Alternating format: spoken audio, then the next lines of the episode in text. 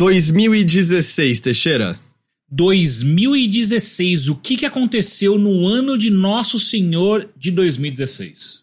O Overloader fez seu terceiro ano. Fez seu terceiro ano, é verdade, Fez mas não só ano. isso. Aconteceu algo que mudou bastante o nosso jeito de fazer as coisas aqui no Overloader, né?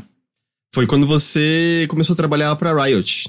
Exatamente, foi de- depois de dois anos trabalhando full time no Overloader, foi quando apareceu a oportunidade de assumir um cargo lá na Riot Games e eu fiquei com muito medo de aceitar o cargo e dar alguma merda no Over por conta disso, saca?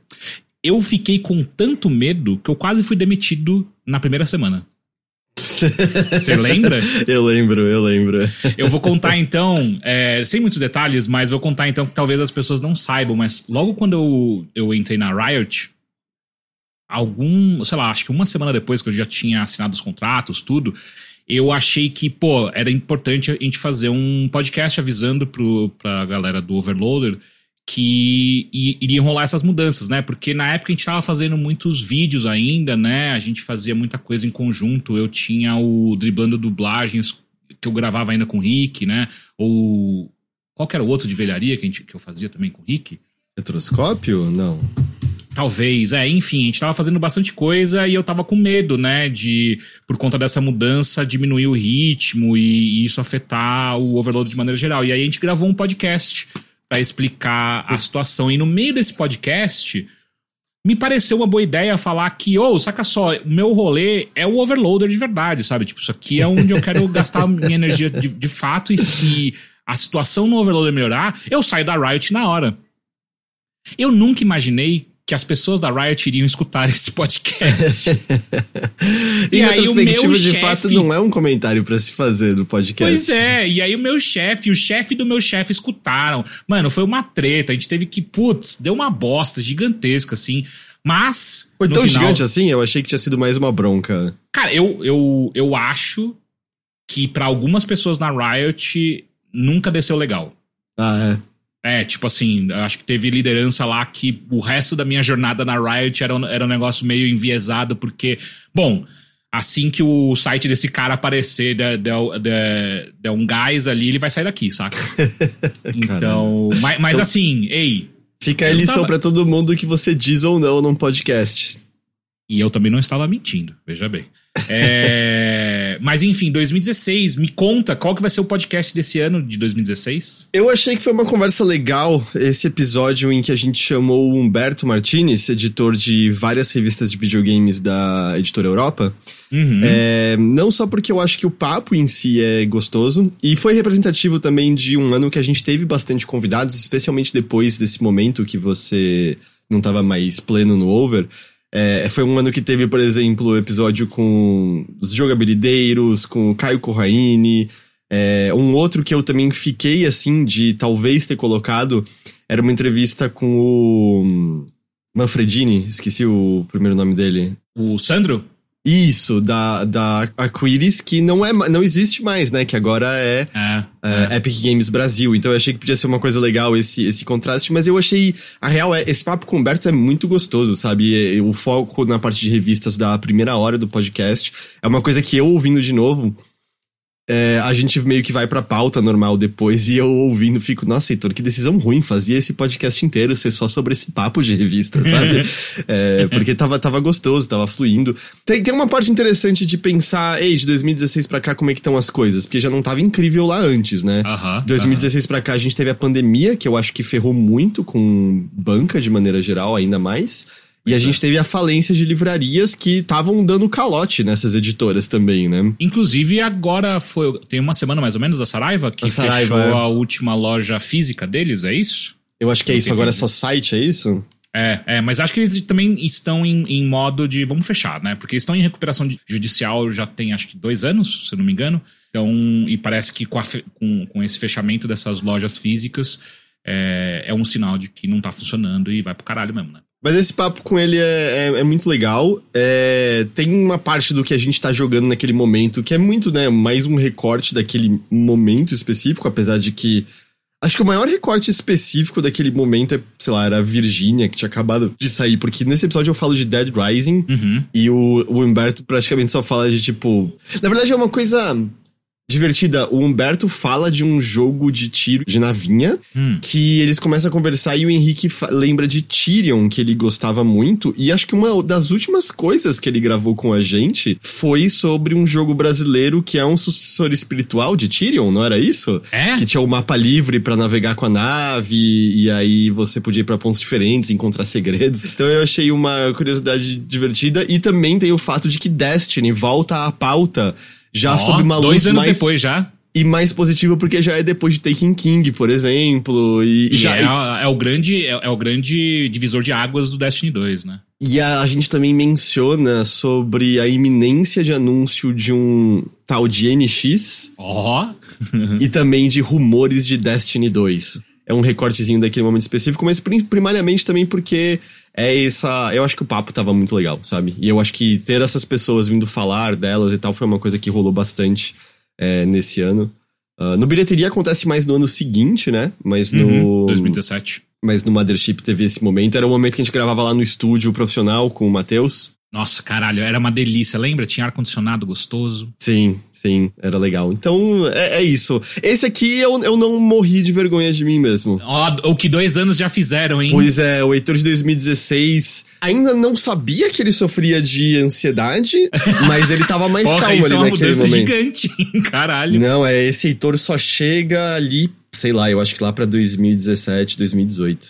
Entendi. Então tá bom, lembrando que continuamos a nossa aventura ao passado, que a gente começou em 2014, um podcast por ano, e agora estamos em 2016 e vamos até 2022. E aí em dois, o de 2023 nós vamos gravar ainda este ano, porque daí a gente faz um, um resumão, a gente discute um pouco sobre essa viagem. Porque é tão incrível que a gente não precisa nem usar fone pra ter retorno, essas coisas.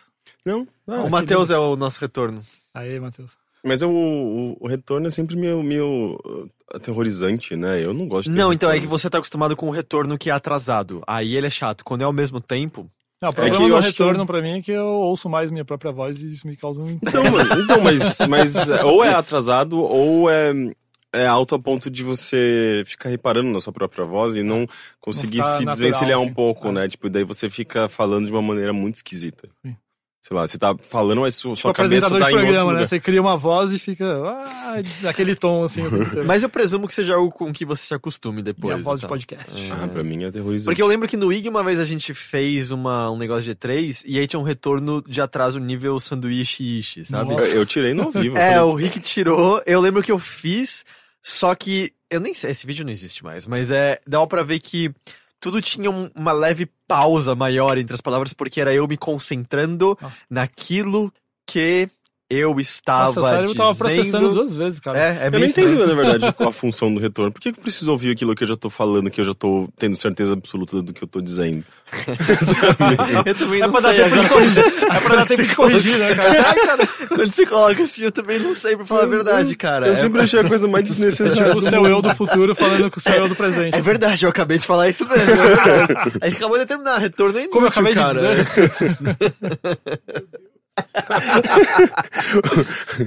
O Matheus tá rindo. Eu entendo num show ele- ao vivo. Ele deve ter razão. Ah, eu ele deve ter a entendo- explicação Eu entendo retorno. show ao vivo, sabe? Pra você, como vocalista, saber como sua voz tá chegando, porque ela é abafada por outros instrumentos Mas, e tal. mas que... Ah, mas daí o diretor, o técnico de som, as pessoas Não, estão cara, você como pelo- vocalista, por exemplo, tem que saber se você usa uma voz mais potente ou não. Você precisa, você precisa ter um retorno do que você tá fazendo pra saber o que você tá cantando ou não. Ah, tipo eu acho que não é, da não devia voz, ser assim, minha né, cara? responsabilidade, não. Não, não, responsabilidade num show ao vivo sim, mas se eu tô sendo entrevistado sobre sanduíche, foda-se se ninguém tá ouvindo, né? Não faz sentido. Não vamos abolir ponto, né? Chega, gente. Não, não- tem procedência, que nem o motorista do Uber que odiava a arte, lembra, Henrique? Sim. Nossa, como Tá ligado esses carrinhos de supermercado que estão espalhados por São Paulo? assim? Sim. A gente Que que é tava. isso? então, a gente não sabe, mas a gente tava andando num Uber e a gente viu um pela primeira vez. E a gente, nossa, que, que estranho, né? Por que, que tem esses carrinhos? E o motorista do Uber aparentemente tava muito puto com a presença desses cães. Porque eu assim, é, isso aí é um negócio, não tem fundamento nenhum, não tem procedência, que, que negócio é esse? Qual E é a gente- utilidade disso? E a gente assim, ah, sei lá, deve ser alguma coisa de arte que a gente não manja. Ele, Não, a gente até chegou a falar, Podia sei estar gastando lá, coisas co- úteis. algum, algum, alguma crítica a consumismo, que é a coisa mais óbvia que você tira daquilo, né?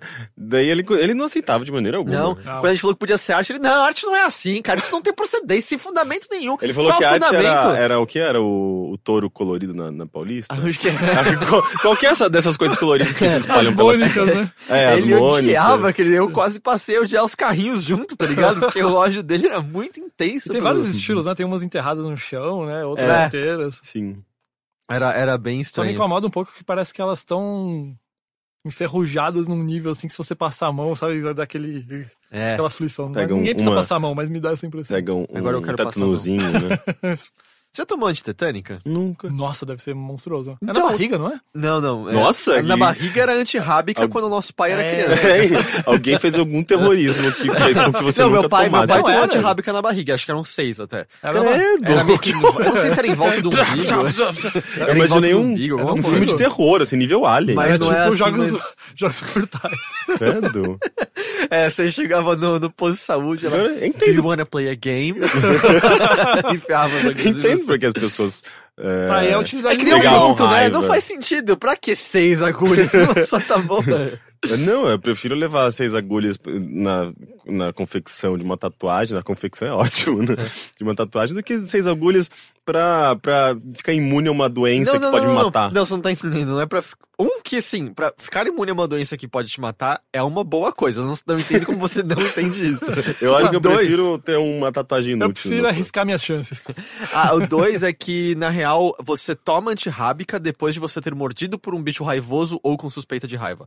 Você não é im- pré-imune à raiva. Ah, Acho E que era aí meio eu- procedimento padrão. Se você tomar uma mordida, era É, vacina. é que assim, eu não tomei quando eu tomei mordida porque era o meu cachorro e ele tinha vacina antirrábica. Conhecia ele, Então, era é, eu gente boa. conhecia. É assim, eu achava que era gente boa até ele me morder. mas, é, mas você toma porque o lance é, você tem que tomar imediatamente, porque se os sintomas da raiva surgirem em você, é, É você muito vai morrer. rápido. É, você vai morrer. É. É. Assim, existem casos de sobrevivência. é, existe. Tem um artigo da Wired muito bom de um ano atrás que é um médico tinha um procedimento no qual ele esfriava muito o corpo da pessoa porque havia uma hipótese de que o problema é que o seu corpo. A raiva matava você mais rápido do que o seu corpo conseguia gerar a luta contra a raiva, Uhum. a dos seus anticorpos conseguirem combater a raiva. E ao gelar seu corpo, você conseguia retardar a raiva o suficiente para o seu corpo combater isso. Só que, e aí o cara fez isso com uma garota que supostamente ia morrer por conta disso e ela sobreviveu com um milhão de sequelas.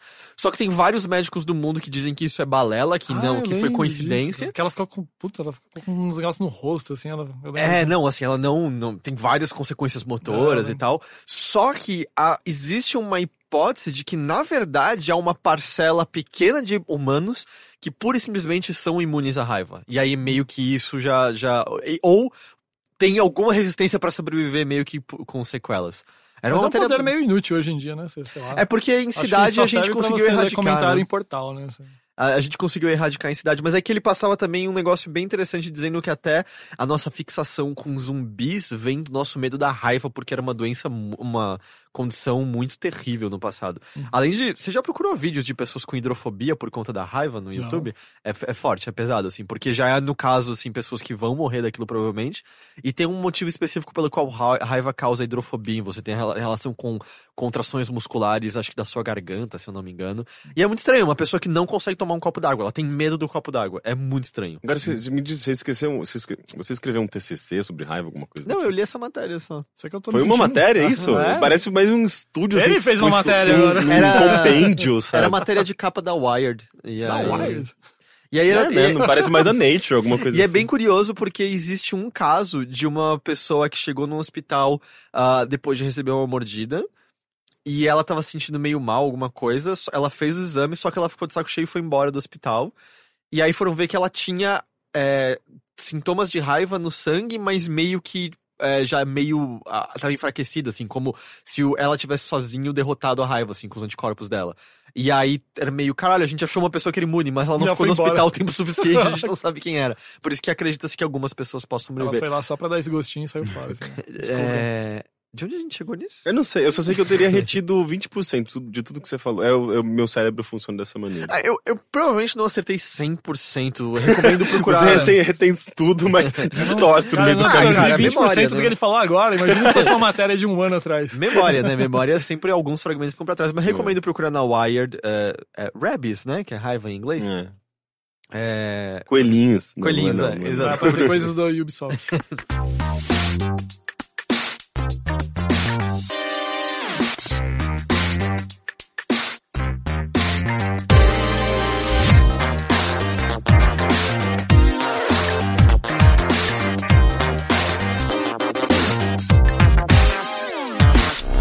Henrique, sabe o que é melhor do que tomar seis injeções antirrábicas depois de tomar uma mordida de cachorro?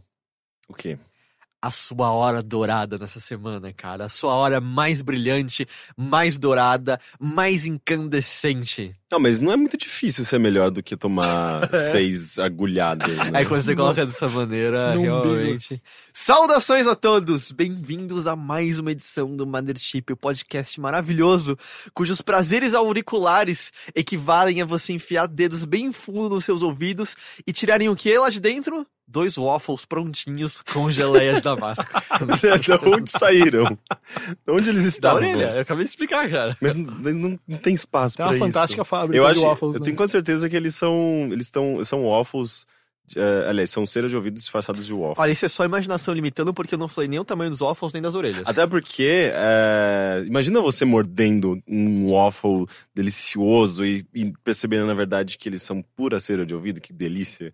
Porque cera de ouvido é uma das coisas mais detestáveis. Eu nunca comi da- cera de ouvido. Você deve ter comido em algum juro que eu momento. Você deve ter coçado a orelha e colocado a mão no, na, Ah, eu já lambi orelhas de pessoas, né? É, ou isso. Aí, e, porque, geralmente tipo, é bom, né? É, é verdade. É, né? Então qual- talvez seja bom. qualquer coisa, tipo, nojenta, eu acho que a gente, a gente inadver- inadvertidamente já comeu, ou já comeu só pra experimentar mesmo. Falar, "Ai, É. Não, Tipo, você tá falando de comida ou de pessoas? Não, não, de coisas, de fluidos, de coisas. Ah, é, De novo, pessoas. De seu, de seu ou de outras pessoas. É que é engraçado que cera, eu também eu sempre associo a um gosto muito ruim, porque não é o, o Dumbledore que não come há anos é, aqueles feijõezinhos que podem vir com sabor de qualquer coisa, porque era traumatizado, porque Sim. quando era criança veio o sabor de cera de ogro, não era um lance assim? Sim. É-. É, é- é muito ruim, cara. Não façam isso. Bom, eu sou o seu anfitrião, Heitor de Paula, e eu tô aqui acompanhado de Henrique Sampaio. Olá, que já experimentou cera de ouvido, aparentemente, né? e hoje temos mais uma vez um convidado muito especial. Convidado especial, por favor, se apresente a todos. Bom, meu nome é Humberto Martins. Eu sou editor da revista PlayStation, da revista Xbox. Que De mais? algum- Pode, pode ir continuando com a lista. Vocês estão com tempo?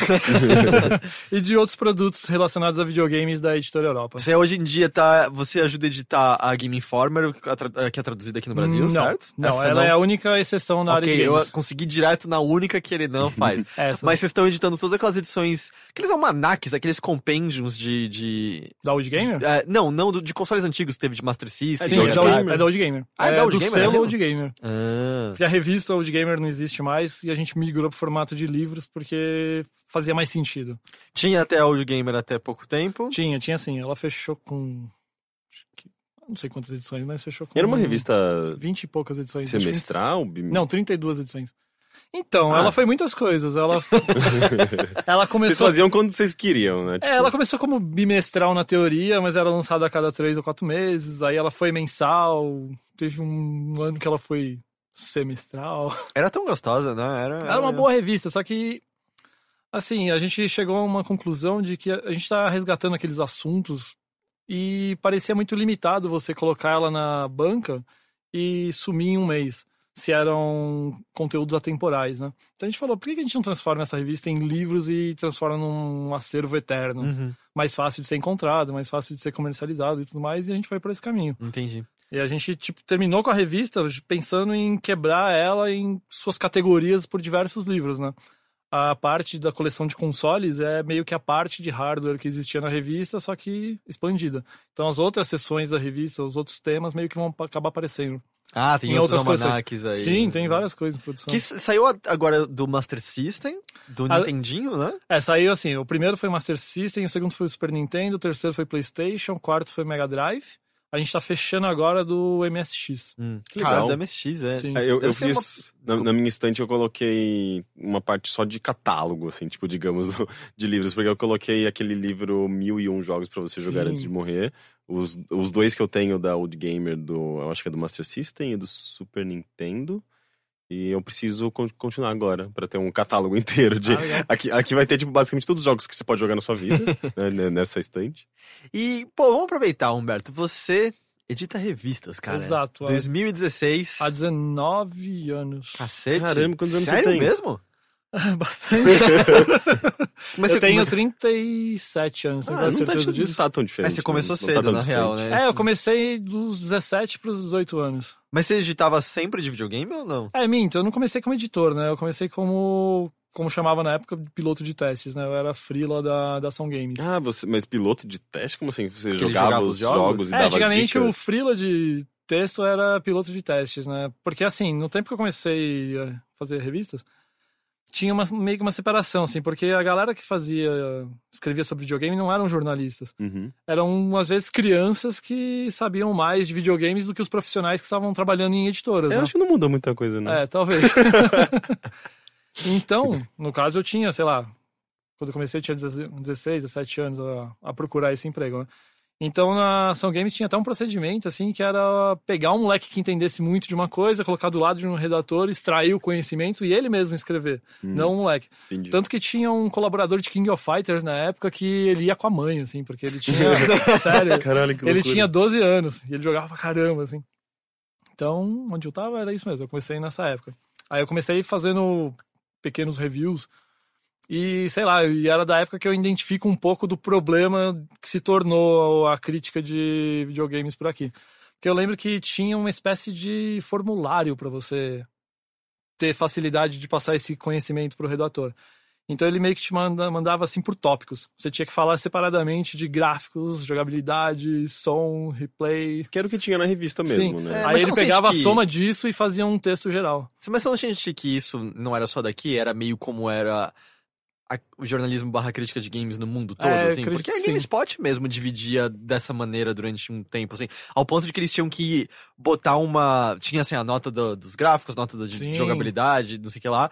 Ao ponto de que eles tinham um valor que era tilt, É. que era do tipo, se o cara via, falava que tudo era mediano, mas na verdade ele tinha gostado do jogo, ele tinha que botar um tilt maior pra subir a média do jogo porque ele tinha gostado. Então, era um Hum, que negócio não zona. fazia, não É. fazia sentido, assim, na Nossa, real. teve uma época na PlayStation, cara, que eu le- elevei esse nível da ideia das notas.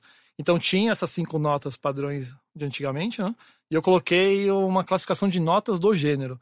Porque eu sentia falta de cara- características do jogo que não, às vezes não, não era bem exemplificado por esses outros. Então, sei lá, no jogo de corrida tinha a nota da simulação, a nota de como era jogá-lo num volante ou sem. Ou sei lá, num RPG tinha uma nota de do quanto é exigido de grinding, sabe? Eu gostava disso. Mas isso assim. é interessante, é que eu acho que isso é o tipo de coisa que a gente substitui falando num podcast, por Exato. exemplo, né? É, a gente substitui no texto, né? É, Tá acaba texto. dando é meio um- que um valor numérico pra uma Exato. característica que tá contida lá de É fato. porque né? assim, eu acho que o lance do texto é que ele exige de quem está lendo uma certa compreensão.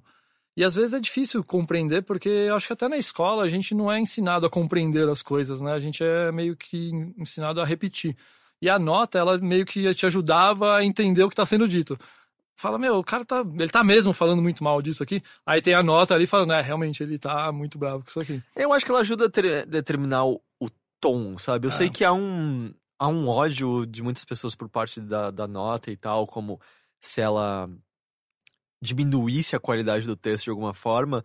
ah, como falando, ah, porque tem umas pessoas que só entram e scrollam pra nota e não leem o texto. E eu, me falou, tá, mas É, se não é tivesse lê, essa não nota, a pessoa não ia nem sequer entrar no texto, sabe? É. Você não.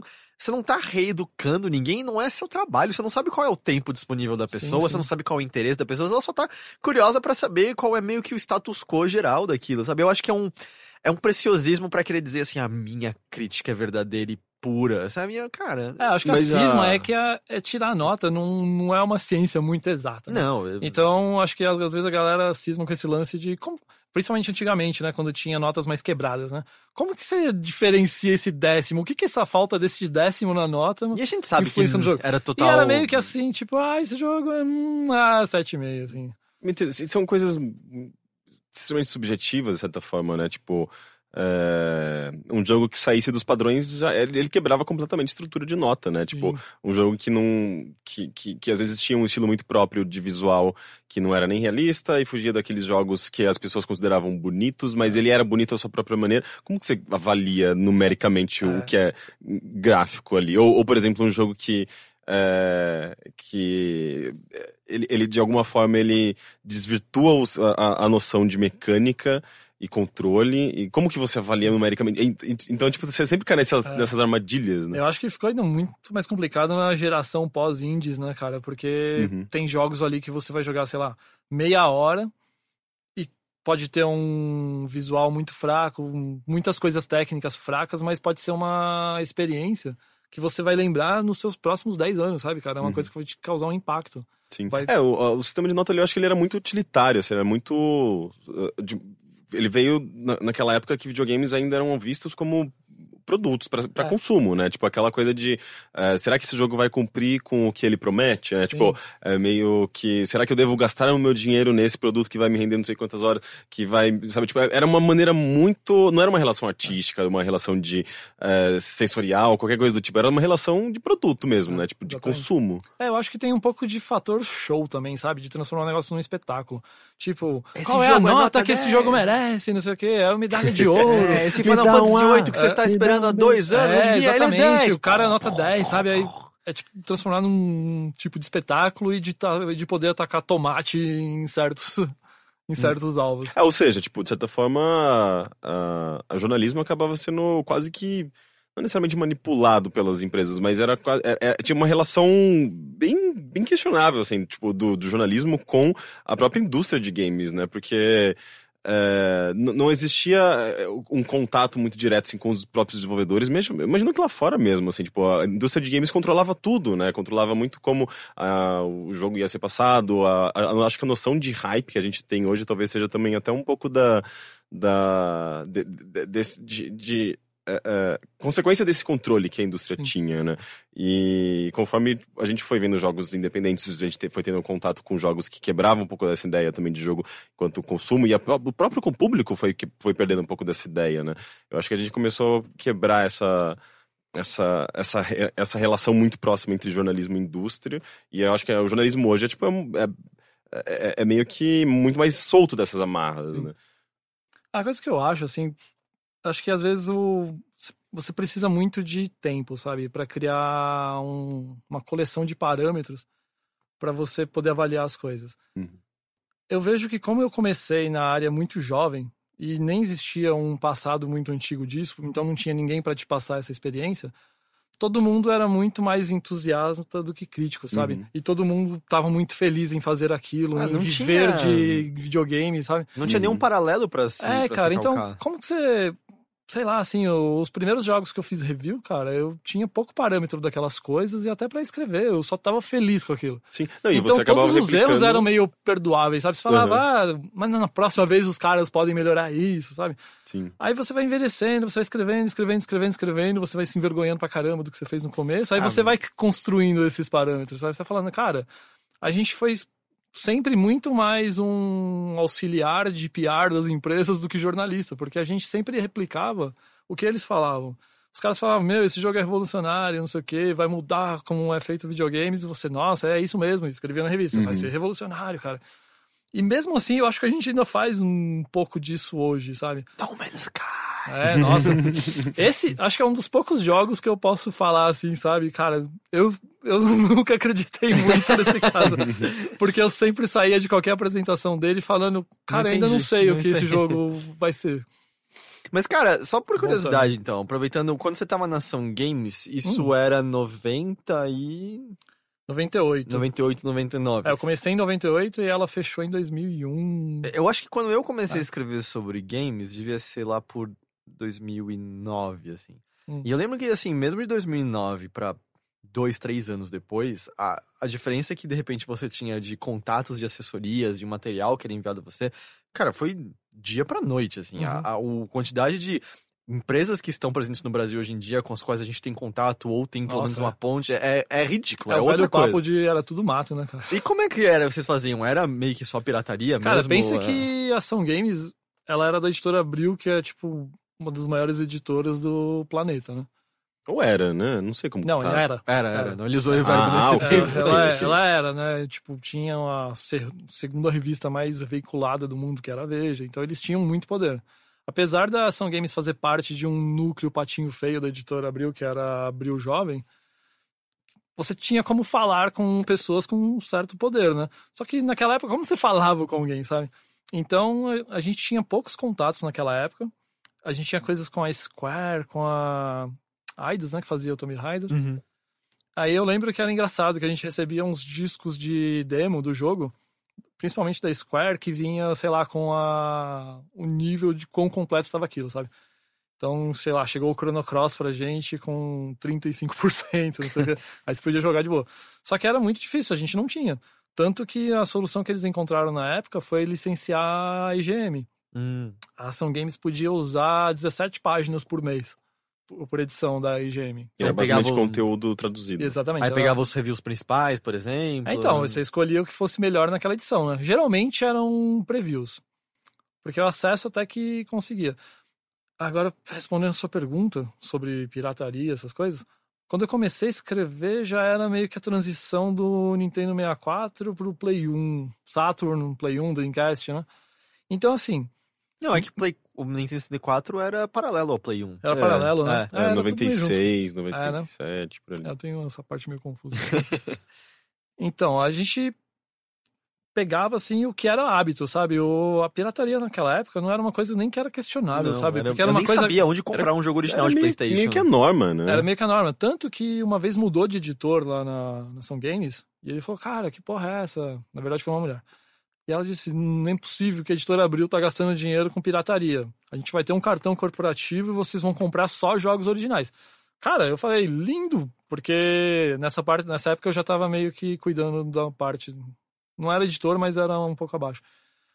Eu falei, meu, eu vou ter uma excelente coleção de jogos agora, né, cara? Porque eu vou comprar tudo original e fica tudo comigo, mas praticamente. Só que você não achava. E assim, você não. Primeiro, não achava. Segundo, você ia perder uma velocidade absurda, porque até um- umas locadoras conseguirem aquele jogo pra você, às vezes eram, sei lá, três meses de atraso. Aí você ia perder toda aquela. Quem ligava pra um Ah, review é, aquela altura? porque, mano, naquela época era muito procurado os detonados, né? Porque ainda não tinha tanta coisa na internet. Então o leitor, ele tava ávido pra receber aquele serviço. Se a gente deixasse pra... É porque ele tava receber- consumindo pirataria. Sim, ele também. É, exatamente. Sim, porque... não sei se vocês viveram isso, mas naquela época era assim. O cara ia na pirataria e ele não perguntava, ele não pedia um jogo. Ele falava quais são os lançamentos da semana. Custava 5 reais cada CD, por Até que que não menos, ia vezes. pegar? Aí o cara falava, ah, saiu esses 10 jogos aqui, te faço, sei lá, por 30 reais, 35. O cara levava, assim, coisas que ele nem sabia, em línguas que ele nem imaginava. metade sabe? nem funcionava e foda-se. É, metade né? nem funcionava. E, nossa, a os caras jogavam tudo, assim. Não É, tudo até o fim. Então eles queriam um detonado que acelerasse esse consumo deles. E por isso mesmo eles também precisavam de, de ter acesso a essas informações, porque muitas vezes eram crianças ou mesmo um público que não sabia necessariamente inglês, ou não sabia Uhum. necessariamente o, a, a língua que estava sendo, porque ou era inglês ou era japonês, É. né? É, e também, às vezes, é, tinha uma questão também de. Eu não sei assim, mas. É, é, por exemplo, sei lá- RPG. A primeira vez que eu tive contato com RPG, eu tive até uns. é, um RPG mais profundo, assim, eu devia ter uns 13 anos. E eu não entendia muito bem aquelas mecânicas, aqueles sistemas, era muito. é, meio tentativa e erro, e assim, eu tentando, ten- tentando também buscar informações em revistas, que era Ah, a era referência ja- na era época. japonês? Era- era- Não, não, em inglês? mas eu acho que, tipo, sei lá, RPGs ocidentais já, tipo. Fallout, sabe? Que eram jogos bem complexos pra época. Então, a revista facilitava muito a, a- a compreensão desses jogos, sabe? Que muitas vezes você, você comprava e você não tinha ah, um manual completo lá, porque eu ouvia na revista, ou era pirata e tal. Então, meio que a revista tinha essa função também de, de funcionar quase como um manual, assim, tipo, de meio de eh, digerir o jogo pro, pro jogador e o jogador eh, entender melhor aquela Exato. experiência. É, eu acho que até uma outra diferença dessa época pra agora é porque eu acho que você tinha muito mais chances de realmente ficar travado. Porque, Uhum. principalmente em RPGs, assim, quando você jogava em japonês ou em inglês, que pra mim na época era tão alienígena contra o japonês, quase. Você tinha que fazer certas coisas e os jogos não tinham tantas interfaces de apoio, sabe? Então, às vezes, se você não soubesse o que fazer, você não ia fazer nada. Você podia ficar pra sempre sem fazer nada. Eu lembro, acho que é o Fabão que, que conta essa história, que ele tava. Ele já falava um pouco de japonês e ele foi fazer um detonado do Mario RPG, Hum. já em japonês. E eu não sei se vocês lembram, tem um dos mundos, é num. Eu não lembro se era um navio fantasma, alguma coisa assim. Que tem uma hora que você tem que ver, ler umas dicas e botar uma senha, que em inglês é, é Pearl, né? De pérola. Hum. Mas eu não tenho a menor ideia como é que é nos ideogramas japoneses. assim. E ele fala que ele olhou aquilo, ele não conseguia de jeito nenhum. Deve ser na Gamers, provavelmente. Não conseguia. Não conseguiu. E aí ele fez o detonado até aquele ponto e falou: o resto agora é com você. E ele publicou assim o negócio. Nossa. Porque, tipo, não, sabe, não tinha como passar e não tinha, sei lá, GameFAQs pra olhar Exato. o negócio. Ah, eu cheguei a fazer detonados pra, pra revistas, assim, tipo, bem no começo da minha carreira, sabe? Pra EGM, coisa assim. É, ou pra revista PlayStation em alguma. Alguma revista PlayStation. Eu não sei se. Tinha dicas e truques PlayStation. Dicas e também. truques. É, aqui PlayStation. eu trabalho era dicas truques pra PlayStation. É, eu, eu cheguei a escrever. Tinha pra ela. SDP PlayStation. Ou foi... é Não, do foi Fabão? essa. Foi essa. Foi essa, essa é do Super Fabão. Dicas PlayStation. Isso, exatamente. Sim, eu cheguei a escrever, tipo, uns walkthroughs pra, pra essa revista. É, de, sei lá, de eh, Fatal Frame 3, por exemplo. Por exemplo eu, eu me lembro, eu me lembro, me lembro que eu joguei inteiro, eu, sabe, tipo, debulhei aquele jogo completamente e escrevi o passo a passo. Assim, era, infer- era infernal, era um negócio que eu detestava. Mas, enfim, surgia Nossa, a eu sempre gostei oportunidade. de fazer isso. Sério? Ah, eu odiava, era odiava. Era tipo o trabalho sujo do- da área de games. Assim, Sim, era muito, Ninguém é, queria. é, Porque, e- primeiro, assim, Era- não, não se pagava muito bem e era muito É, trabalhoso. é muito trabalhoso. E eu acho que a galera não gosta muito porque estraga a relação da pessoa com o jogo. Sim, exatamente. Era o que sempre acontecia. Eu sempre falava isso pras pessoas. Assim, eu não quero nunca mais ver esse jogo na minha frente, É. sabe? E, e eu lembro que eu nu- nunca cheguei a terminar o Fatal Frame 3 porque eu não conseguia passar do chefe, sabe? Era impossível. Eu, eu basicamente entreguei o detonado é, sem dar detalhes do, do último chefe. Foi uma coisa meio agora é com você. Chegou no último chefe com você. Eu não vou te dar dica do como fazer, como matar, porque eu não sei como matar. E, e eu também acho que eu não encontrei informações na época. Ah, mas era, era bizarro. Assim. Eu lembro que eu, ah, eu cheguei a fazer, inclusive, uma, uma, uma parceria, assim, era eu e o Carlos, meu ex-namorado, na, na- que na época a gente namorava, namorava e morava junto, então facilitava muito o trabalho e tal.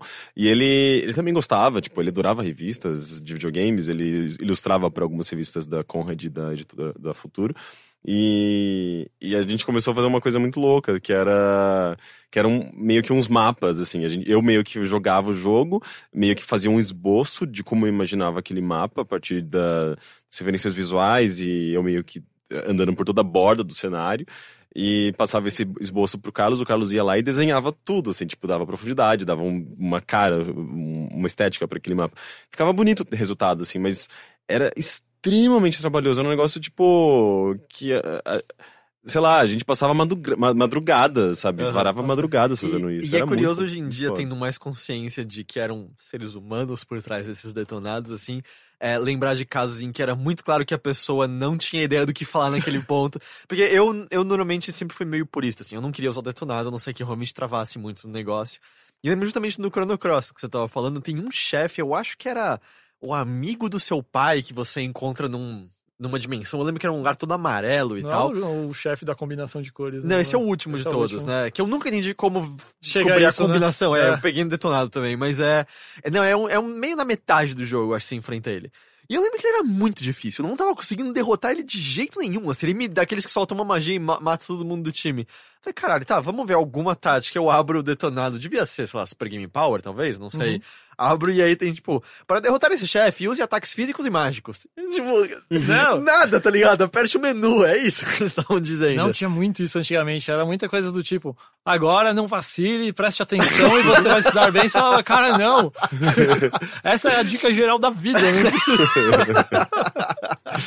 Ah, mas Humberto, me diz, e aí então, é 2016 tá editando, vamos dizer, duas revistas principais pelo menos. É, duas dizer. mensais pelo menos, sim. Duas mensais, tanto do Playstation quanto do Xbox. E, Exatamente. cara, eh, talvez seja uma pergunta um pouco geral, mas como é editar uma revista em 2016? Quando internet tá aí, veio pra ficar, né? Tá Uhum. super forte. Ah, a gente sabe, obviamente, de exemplos que permanecem, como a, Game Informer, que tá até sendo traduzida aqui agora, mas é uma revista Sim. muito forte. Mas porque ela tem laços com, com a GameStop, né? Que vende as Exatamente. assinaturas ali dire- diretamente. A Ed continua, né? No Reino Sim, Unido. sim, ela é... Ela até fechou o Ah, tem site várias, dela né? um Tem a Games atrás, né? Master, tem a Game Informer, tem a Games TM. Eu nem conheço essas outras. Ah, tem... Como eu sou revisteiro, né? eu Acabo buscando mais. Mas como é, Tem cara, fazer uma. Uma revista em Do 2016? Henrique, desculpa. Heitor é você. Ou não. É. Tudo. Então, eu, eu gosto da analogia de que fazer revistas de videogame hoje em dia, sei lá, é como quem faz relógios ainda, sabe? Não- cara, ninguém mais precisa de relógios, às vezes precisa só como um item de estética, não de uso prático, sabe? Mas ele precisa deixar de existir porque ele não, não é mais a exigência da maioria? Não, ainda tem gente que gosta. né? As revistas da Editora Europa, elas sempre foram meio que focadas em nichos, sabe? Tem revista de natureza, a revista Viagem é mais ampla e tal, mas as de videogame nunca foi, tipo, uma coisa nacional, sabe? É, Eu acho que o nicho só reduziu, mas ainda existe. Eu vejo muito a revista com, principalmente na área de internet, como essa obrigação de ser uns curadores de assunto, tanto para quem gosta de videogame de forma hardcore, que aí tá num jeito mais organizadinho, centrado. O cara fala, meu, talvez se eu pegar esta edição eu fique sabendo de tudo que aconteceu no mês passado, sem precisar ficar fazendo muitas pesquisas. E também eu acho que ela é muito válida para quem não é esses caras hardcores como a gente, sabe? Não é o cara que, sei lá, ele gosta de videogames, mas a vida dele não é focada no videogame. Ele tem muitos outros hobbies, até outros que ocupem mais tempo para ele, mas ele quer continuar entendendo como funciona esse mercado. Então ele tá pondo na nossas, nas nossas mãos essa responsabilidade de selecionar o que ele precisa ficar sabendo. E por ele ter esses, essas etapas do deslocamento até a banca, de tirar o seu dinheiro, comprar e levar até em casa e ter o tempo para ler, é, a gente tem que pagar com mais res- responsabilidade na apuração das, das informações. No caso das revistas oficiais, sem clubismo, que é uma coisa que eu combato muito, e, e que consiga cultivar esse espírito do, do fã também. Porque, assim, é uma coisa difícil de equilibrar. A revista é oficial, mas ela, as duas, a da PlayStation e a Xbox, mas ela não é uma revista que é bancada pelas empresas. A gente é o contrário. É como se nós somos mais clientes do que parceiros, né? A gente tem que pagar para eles a licença de uso das marcas. Então a gente está nesse limiar entre os caras que são separa as informações para quem, é, quem é fã desses consoles, mas também a gente tem que saber criticar quando é preciso. Por exemplo, esse mês na revista do, do Xbox, né, a gente meu, falou hiper bem do Forza Horizon, porque não tem outro, outro meio. Mas o Record a gente teve que dar umas porradas, né, cara? Porque o jogo é muito problemático. Apesar de ser uma exclusividade que eu vejo em muitos lugares que a galera parece que tenta tampar um pouco Uhum. esse problema. Acho que é. Da, da editora Europa. Vocês vão me controlando porque eu vou criando abas nos assuntos e às Não, vezes mas, eu me perco mas neles. é, o podcast é sobre abas. A gente vai abrindo abas, depois a gente tem que fechar todas e É, não e- sabe nem como a gente tinha chegado A gente até como elas. se fosse sobre tétano e aí de repente tá falando É. sobre E raiva. aí tu fica é. maluco. Então, mas eu, eu, quando eu era mais novo, eu consumia as revistas do CD-ROM da, da editora Europa. Sim, Eu a- adorava, tipo, porque tinha, vinha com CD, era muita novidade na época, vinha com CD, com cheio de programinhas Exatamente. e demos. E daí eu sempre tinha uma, uma aberturinha com aquelas estrelinhas da editora é, Europa. Faziam assim. animações, né? É, cara? umas animações que, sei lá, tipo, pra tirar o máximo de proveito do, do kit multimídia. É, eu acredito que a editora Europa ela tem uma bênção e uma maldição, assim. A editora, eu vejo que a gente consegue ser precursor em muitas coisas, sabe? Por exemplo, tinha esse lance da CD-ROM, que foi uma das revistas carro-chefe da empresa, que vendia mais de 100 mil exemplares na, naquela época, e, cara, ela praticamente ergueu a empresa. E ela tinha coisas que eram muito à frente do tempo dela, que era o cuidado de fazer uma interface no CD-ROM, e cada edição era um, não era uma interface só com botões para você apertar e pronto. Tinham edições temáticas, né? Então era, sei lá, um, uma estação espacial que você apertava um botão, abria uma porta e dentro tinha alguma coisa. Só que eu, às vezes eu sinto que parece que tem uma dificuldade em levar isso para outros níveis, ou não é o objetivo deles, né? Por exemplo, a gente a gente já fez podcast, a gente fez vídeo O Dogão Cast, não era? ah, o Dogão Cast. A gente fez vídeo de gameplay na época que não existia YouTube e lançou isso na banca, né, cara? Que é uma coisa meio maluca, assim. Engraçado, sério? Sério, era um DVD que tinha o Fatal Frame 1, do começo ao fim. O Prince of Persia. Era comentado ou era só o jogo do começo Sim, fui eu que comentei. Ah, é? Sim, eu, Caralho. nossa, morrendo Mas- de vergonha. Mas você comenta... Que, que, que tipo de comentário que você fazia? Cara, mas é bem parecido com o que tem YouTube hoje, sabe? Era meio. Fala, fal- galera! Cara, Aqui é o é, Alberto Pior Martins. era. Provavelmente era, porque o nome da sessão de cartas da PlayStation, Era que tem Fala, 18 galera, anos, galera. é Fala Galera. Há 18 anos. Acho que o videogame puxa isso. né? Fala Galera. É, então. Aí, só que assim, eu não ficava falando o tempo todo. Eu falava mais nas partes que tinha algo útil, assim, eu É, falava, não aqui tem que fazer vacile, isso. preste É. atenção. Ó, ó o susto, ó o susto. Pá! Eu falei que ia dar E a susto. gente tinha um cara tão bom, assim, cara, que a gente conseguiu fazer a animação do, do controle, assim, em certos momentos mo- mostrava, assim, que botão tinha que ser apertado e tal. E foi pra banca e só que acho que ninguém ficou sabendo. É, eu não sabia disso. É, eu também nunca soube, Aí cara. eu que acho bom, louca. porque tem um vídeo muito vergonhoso meu, assim, eu apresentando essas... Você tá ligado que se está na internet, agora alguém vai, vai cavocar e mandar pra gente. Ah, É, cara, eu duvido. certamente. Eu agora eu, duvido. eu gostaria muito de ver isso. Eu estou aqui duvidando da internet. Mas muito louco, né? De certa forma foi cedo demais, talvez. É, exato. Às vezes acontece isso. Às vezes tem, a, a gente tem essa falta de. Nessa ânsia de criação, às vezes tem um pouco de falta, talvez, de organização e de revisitar certas coisas. Só que, por outro lado, é uma coisa meio boa. A editora Up ela é muito focada em revista. A gente já fez as nossas tentativas de internet, a gente teve o Game Blog lá, que era um portal. A gente teve hum, várias coisas assim, mas a gente fala, meu, nossa área é videogame, é, é revista, é o impresso. Então vamos tentar fazer isso da melhor forma possível. E com isso acho que a gente acaba perdendo umas certas tendências. Eu fico imaginando, por exemplo, se a gente continuasse a fazer vídeo de gameplay e se tivesse continuado o podcast desde aquela época, que era, tinha uma boa audiência. Só que tudo isso meio que se confunde com o lance da revista, né? Que sempre que é uma redação um pouco mais reduzida. E às vezes a gente lembra que tem que se concentrar nela e Uhum. esquece todo o resto e vira esse, esse caos organizado. E até você fala bem especificamente impresso, assim, é... a parte, vamos dizer, revistas digitais e tal, simplesmente não é a mesma coisa? A galera prefere a materialidade do negócio, levar no banheiro e É, tal? então, eu acho que. Levar no banheiro, eu nunca, eu nunca gosto dessa relação de levar no banheiro. Ah, é porque você tem que se concentrar no cocô saindo do seu Óbvio, ânus completamente. Porque é a né, maneira do mais tipo- saudável de você ir ah, no banheiro. Meu, se a Não, gente ligasse eu- pra saúde, a gente não fazia Vocês não nada do que a gente um, faz. tipo, não, não fica dormente assim no meio da coxa, a parte que tá sendo pressionada pela tampa da privada? Se eu fico tem- sentado tempo demais, eu sinto que minha circulação É? tá ficando ruim. É, não eu é, lembro não é de ter muito as pernas adequado, enformigadas né? quando eu era criança. Mas Ah, não é- eu leio a revista, tipo, em qualquer situação que não, ser, não, precisa, não precisa ser no banheiro. Tipo, porra, tem qualquer lugar, em qualquer momento da sua vida você pode ler uma revista, não é, não é só no banheiro. É, então, Eu, eu, não acho. gosto dessa, dessa associação. Exato. Eu acho que tem um. É um pouco do lance da posse. Como a gente tá vendendo revistas para um nicho, é um nicho que eu acho que gosta de ter essa posse. É como se fosse o registro histórico dele, sabe? É uma prova da relação dele com o gosto de videogames.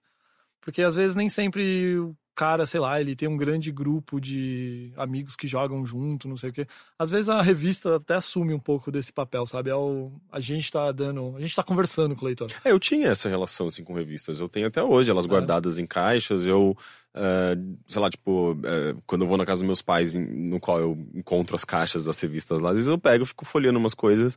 É óbvio que você acaba encontrando umas pérolas, sabe? Tipo, eh, até porque o formato é muito diferente, a linguagem é muito diferente do jornalismo atual e com relação ao- passado, mas eu tinha uma, uma relação de carinho, assim, por Sim. essas revistas, né? E, e tanto é que eu, na época, sei lá, eu acho que eu só sou jorna- jornalista de games atualmente, porque no passado eu consumia revistas e eu tinha essa proximidade. Eu mandava fax para as pessoas, pra, pra redação, sabe? É, eu já tive, tipo, cartinhas publicadas em revistas, sabe? Era legal essa relação. Você falou de fax. O... Você escrevia pra dicas e truques, né? Isso. O, o Guerra escreveu pra ela durante um tempo? Também, eu acho Não, que ele sim. escreveu pra. Ah, Super SBT. Dicas. Era super dica. Ele Ah, já então- fez frilos pra lá, mas Ah, tá. Não, então foi nas Super Dicas que eu ganhei uma promoção uma vez. eles Eu- não te que eu- deram. Não, eles me deram. Eu ganhei um. Eu ganhei um aqui ganhei, é que eu queria. É que às vezes podia ser você, porque eu ganhei um Turok. Lembra aquele último Turok que saiu? De 2007, Nossa, não era o primeiro, talvez? se fosse o primeiro. 2007. 2007? Black É, não, eu já era velho e foi horrível, horrível. É, não é muito bom isso. Não, mas a, a promoção era. Mande uma resposta para o que você faria se se deparasse com um T-Rex. E aí eu respondi, eu chamaria o Snake, porque se ele derrota um Metal Gear Rex, um T-Rex é fichinha. e aí eu ganhei, mas me deu tanta vergonha. Eu já ganhei uma promoção dessas. Eu ganhei. Não, eu ganhei um jogo que é muito pior do que esse. Eu ganhei, tipo, um daqueles Drácula da, da Infogrames, que eram jogos. Em FMV? Não, não era em FMV, era um 3Dzão tosco, assim, tipo, Ah, uns jogos em primeira pessoa, tipo Myst, só que com aquela tecnologia de você Tinha poder. FMV nesse jogo. Tinha? Tinha. Era o Drácula 2, 3, sei eu lá. acho que, que é tudo em primeira pessoa andando cena a cena É, exato. Eu acho que tinha FMV. Saiu até pra Playstation esse jogo, não saiu? Talvez, mas eu acho que era 3Dzão mesmo, assim, CG. Não eram os cenários 3D, mas as pessoas FMV? E pelo que eu me lembro, era tudo 3D. Ah. E eu ganhei esse jogo numa promoção dessa também. Ah, o que você faria? Não sei. Eu nem lembro da Acho resposta. que é melhor. E era, era tipo, sei lá, no- Energia 97, sabe? FM, de rádio. É, tipo, eu, eu tive que ir na. Era na Doutor Arnaldo pra buscar, mas eu morava em Osasco. Tipo, eu tive que ir longe pra cacete pra, pra buscar meu prêmio, que era um jogo ruim, que eu nem joguei Cara, é direito. outra- eu acho que o melhor prêmio que alguém ganhou nessa, em revista que eu vi foi um emprego. que o Felipe Azevedo, que é o atual editor da Game Informer, começou assim.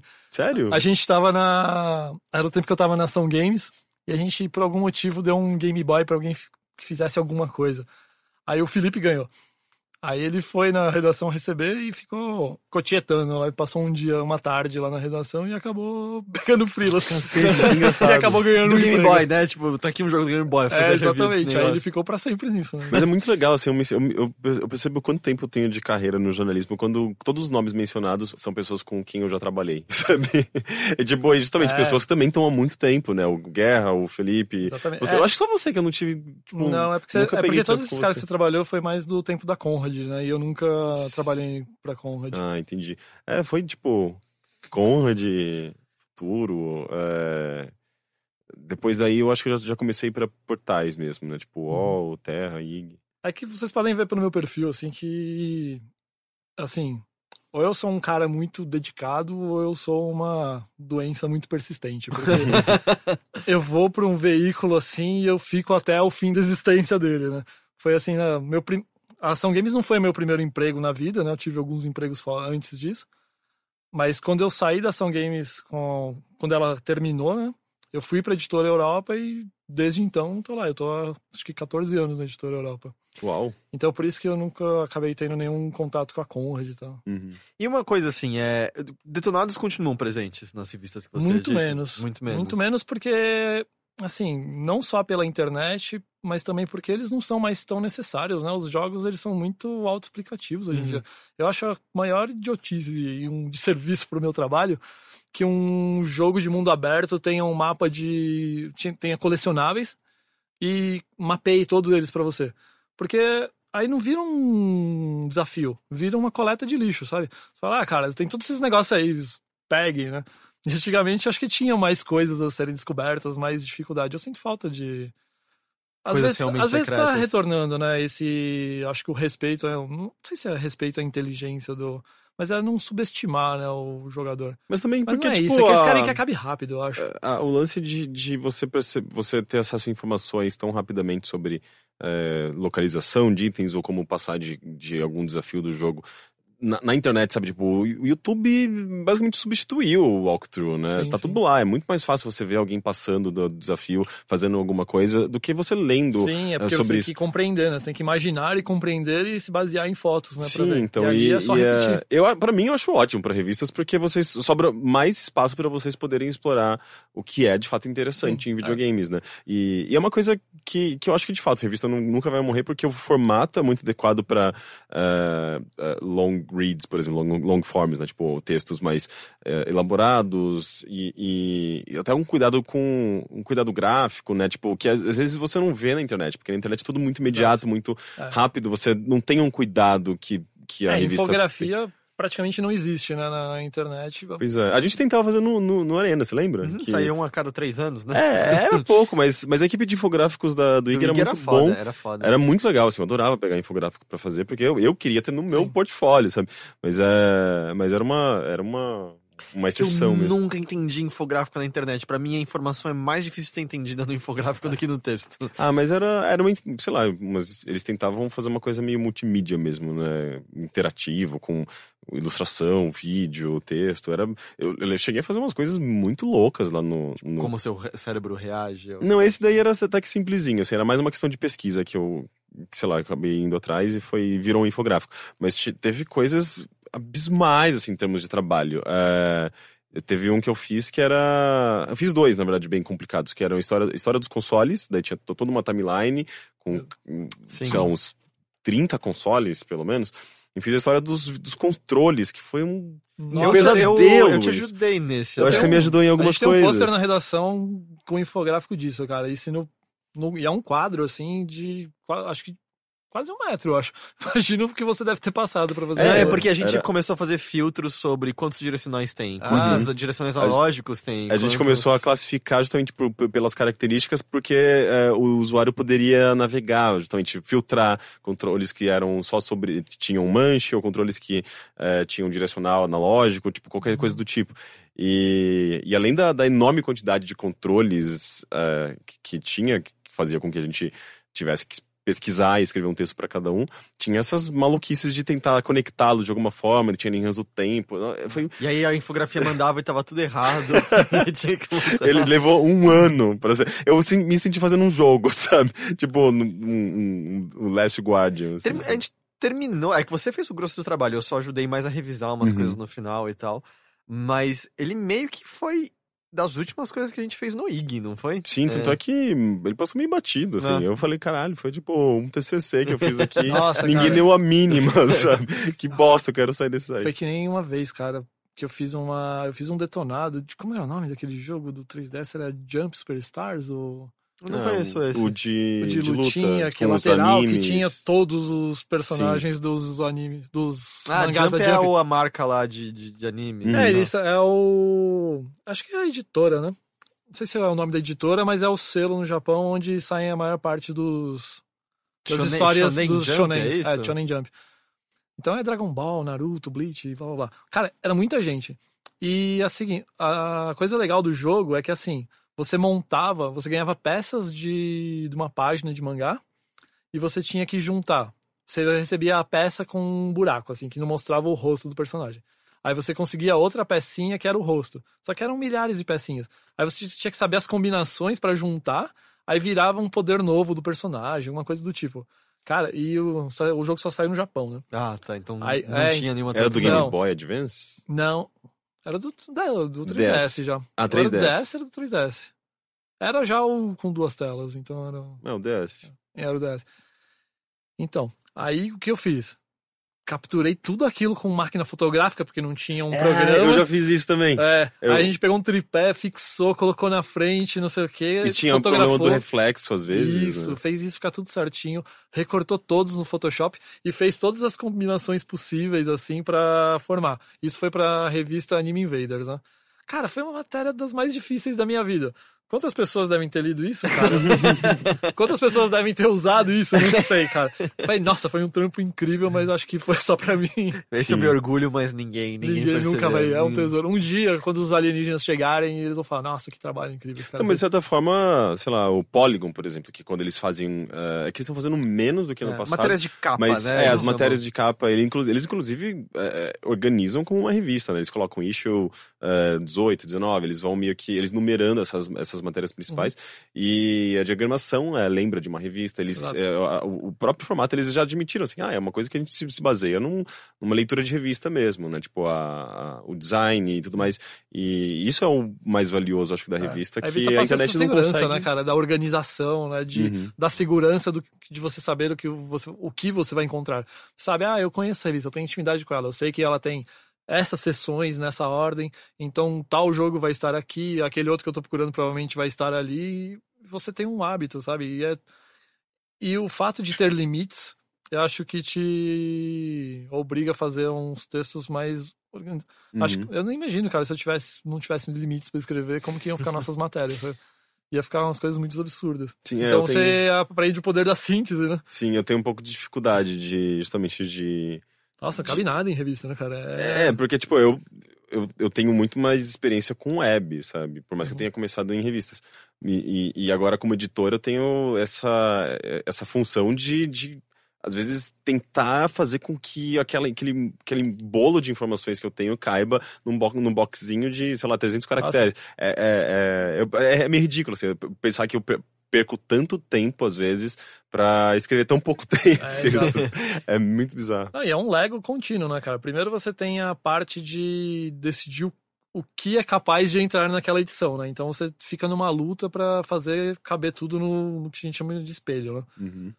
Aí fica lá, cara, isso aqui tem que ser menor, isso vai ser maior, maior. Aí chega no fim você fala, puta, essa matéria vai ter que cair inteira, não sei o quê. Não, sem falar no, Aí depois- na questão de timing mesmo, né? É. Por exemplo, a Nintendo NX tá pra ser anunciado. A revista tá, tá com fechamento marcado dia tal.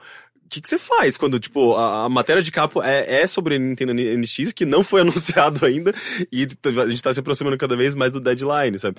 É, daí você tem que tomar umas, sabe, ter um plano B Sim, pra sim. poder substituir. Acho É, mas é uma loucura. É, eu, eu, pelo menos do jeito que eu administro, assim, eu tento pensar menos em. Lógico que velocidade é sempre importante, mas eu tento pensar sempre mais em investir na personalidade dela Uhum. e na qualidade, sabe? Parece uma coisa fácil de dizer, mas é uma coisa que eu tô meio que aprendendo nos últimos anos e tentando implementar nas revistas. Cara, a gente não vai ser mais veloz que a internet. Uhum. E essa é uma corrida já tá perdida, já, já.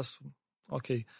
Então eu acho que a gente tem que descobrir vozes, sabe? Que sejam legais, sabe? Personalidades que tenham opiniões diferentes, sabe? Que possam passar uma mensagem diferente pro leitor. Você tem que conseguir montar uma equipe que seja esse, essa união dos poderes, né, dos anéis. E, e garantir essa qualidade. Eu acho que aí a revista pode dar certo. A gente conseguir criar ideias novas, sessões, que são coisas que. Eu acho que ideia, cara, é uma coisa que falta em qualquer veículo. Eu acho que o mundo, ele é esse negócio, esse eco, sabe? É difícil você encontrar algo novo fora do eco, porque uma coisa bate, assim, sabe? Uma informação bate e ela vai sendo replicada, sabe? Uhum. E você encontra muito pouco. Qual é a minha visão dessa, dessa mensagem, né? O Sim. que, que eu tô dizendo? Eu acho que esse é um papel que deveria ter, ter sido sempre da revista. Sim, na verdade, pra gente, isso é, é uma que é pra verdade pra mundo, gente é. também, né? Tipo, a gente, por exemplo, ainda mais nesse período, nessa fase atual, né? Somos eu e o Heitor, basicamente, criando conteúdo. A gente tem tanta coisa pra fazer e, ao mesmo tempo, a gente tenta fazer um pouco de tudo, sabe? Uhum. É, às vezes é muito mais inteligente a gente se focar em algumas coisas que a gente faz muito melhor do Exato. que tentar fazer um pouquinho de cada coisa que daí vai ficar as coisas, essa, essa mistura, Sim. né? É, então, acho que é um- um- uma coisa que todos os veículos deveriam É, pensar um pouco né, nesse, nessa questão de formatos e como eh, na questão da própria voz, né, da, da voz de, de, cada, de cada indivíduo ali. É, então, uma coisa que, já que a gente gosta tanto de nota, sabe? Uma coisa que eu tenho feito há uns tempos, assim, é de dar nota para as nossas pautas, sabe? Quando a gente junta, porque como a gente faz muita coisa e as equipes não são muito grandes, é muito fácil você entrar na linha de produção e simplesmente fazer, sabe? Uhum, Você para fala- de pensar direito sobre o que você tá Exatamente, fazendo. porque assim, a revista até é mais perigoso porque ela tem sessões. Então, na verdade, o que eu tenho que fazer? Eu tenho que deletar o texto daqui da edição passada e preencher ele com novos textos. Então pode ser que eu só fique nesse automático, sabe? Só atualizando a revista. E não, cara, você tem que pensar mais fora disso. Criticar algo, pensar o que, que a gente não tá cobrindo, o que, que as pessoas falam bastante e a gente não fala aqui. Aí, quando a gente faz esse exercício, e cara, é difícil arrum- arrumar quem faça isso, sabe? Que pense. E não sei, assim, eu não tô desmerecendo quem trabalha comigo ou não, assim. Não, tá um pouco, já era, cara. já, Caralho, já fodeu, né? Mas acho que como a galera já é muito atarefada, sabe? Eles estão mais preocupados em cumprir seus prazos, às vezes, do que Não, claro. trazer coisas novas. Por exemplo, a gente tem uma sessão nova. Tá na sétima edição dela, né? Que chama Pixels e Átomos. Que é para relacionar o mundo real com o que tem no videogame, né? Então, por exemplo, a gente já falou do, do futon do, do Metal Gear. Isso existia de verdade. Só que pouca gente sabe. Que era um jeito de realmente tirar soldados do campo de guerra com um balão. Uhum. Só que esse balão ele era guinchado por um avião, cara, que passava e, e puxava o balão. Aí você fala, caralho, né? Isso existe. Sei lá, a caçada selvagem do, do Witcher. Isso tem base em mitologia, Mitologia, nórdica. é. Como que era isso? Ou a parte lá do Bioshock Infinity e a teoria dos muitos mundos. Então tem muita coisa que fala, cara, por que a gente nunca falou nisso? Porque a gente pensa na, só nos padrões, né? A gente tem que analisar, tem que falar sobre os previews, uma entrevista, um detonado. Mas é muito mais do que isso. E. Talvez de novo uma pergunta um pouco abrangente, mas Uhum. Você se sente seguro com o mercado atual Hum. de revistas, o mercado atual impresso? Cara, eu acho que. Nossa, acho que poucos mercados devem te dar essa segurança, né? Aham. De você falar, cara, eu estou seguro com o meu mercado. Eu, eu acho que a crise afetou muita gente de várias maneiras. E o mercado de revistas teve uma porrada, né? Porque pensa, a gente tá vendendo entretenimento, né? Quando te aperta o bolso, a primeira coisa que você se livra é de uma coisa que, A, não vai, assim, afetar a tua vida. E B, talvez que isso te cause algum trabalho, né? Então, por Uhum. exemplo, o cara ele pode economizar não comprando revista, simplesmente se poupando do trabalho de ter que ir na banca ver se a revista tá lá, sabe? E se ele corta esse- essa rotina dele, sei lá, duas vezes, ele talvez Ele acostume, hábito. né? Ele perde o hábito, então é perigoso. Mas assim, a gente percebe que as vendas das revistas caíram, mas não assim tanto pela falta de interesse ou pela falta de dinheiro, até apesar de a gente notar que muitos assinantes apontam esse problema. A gente vê que tem muito problema, às vezes, de distribuição, do cara não encontrar a revista, ou ele faz uma assinatura e ele, sei lá, apanha dos correios que não entregam, ou chega amassado, sabe? Tem muitas variantes Uhum. que atrapalham esse mercado. Você também coloca a sua revista de destaque quando você vai na, na, na banca? Ah, claro. Sempre. eu não- É eu- o seu showdown, né, cara? Você É, quer... não, mas eu acho que eu percebi que todo Eu mundo que trabalha com revista faz isso, né? Tipo, eu perguntei na redação do Mundo Estranho, as pessoas confirmaram que elas fazem isso. Claro. E Porque eu, você vai e puxa pra frente? assim? É, porque, tipo, é uma coisa que eu tava fazendo. Quando, sempre quando sai uma Mundo Estranho Games, eu vou lá e coloco na frente de destaque. e daí eu percebi que todo mundo que trabalha com revista faz É. isso com a própria revista. Pô, esse é showdown, né, cara? Tipo, praticamente teu filho na banca. Eu vi a revista do Henrique lá, aqueles pokémons lá vibrando, aquela, aquele amarelão, eu falei, acho que vou esconder isso aí. a concorrência. Meu, mas lá na, Liberdade, não sei se é porque é Pokémon, Liberdade, cultura japonesa, mas todas as bancas que eu passo eu vejo ela em destaque. Eu, eu- eu espero que isso não seja. eh, eh, Não, não signifique que ela esteja encalhada. Ah, acho que é um bom Porque- assunto e um- uma característica dessa capa é que ela é muito fácil de ver, assim, Sim. ela tem cores muito boas, ela é Uhum. uma excelente ilustração.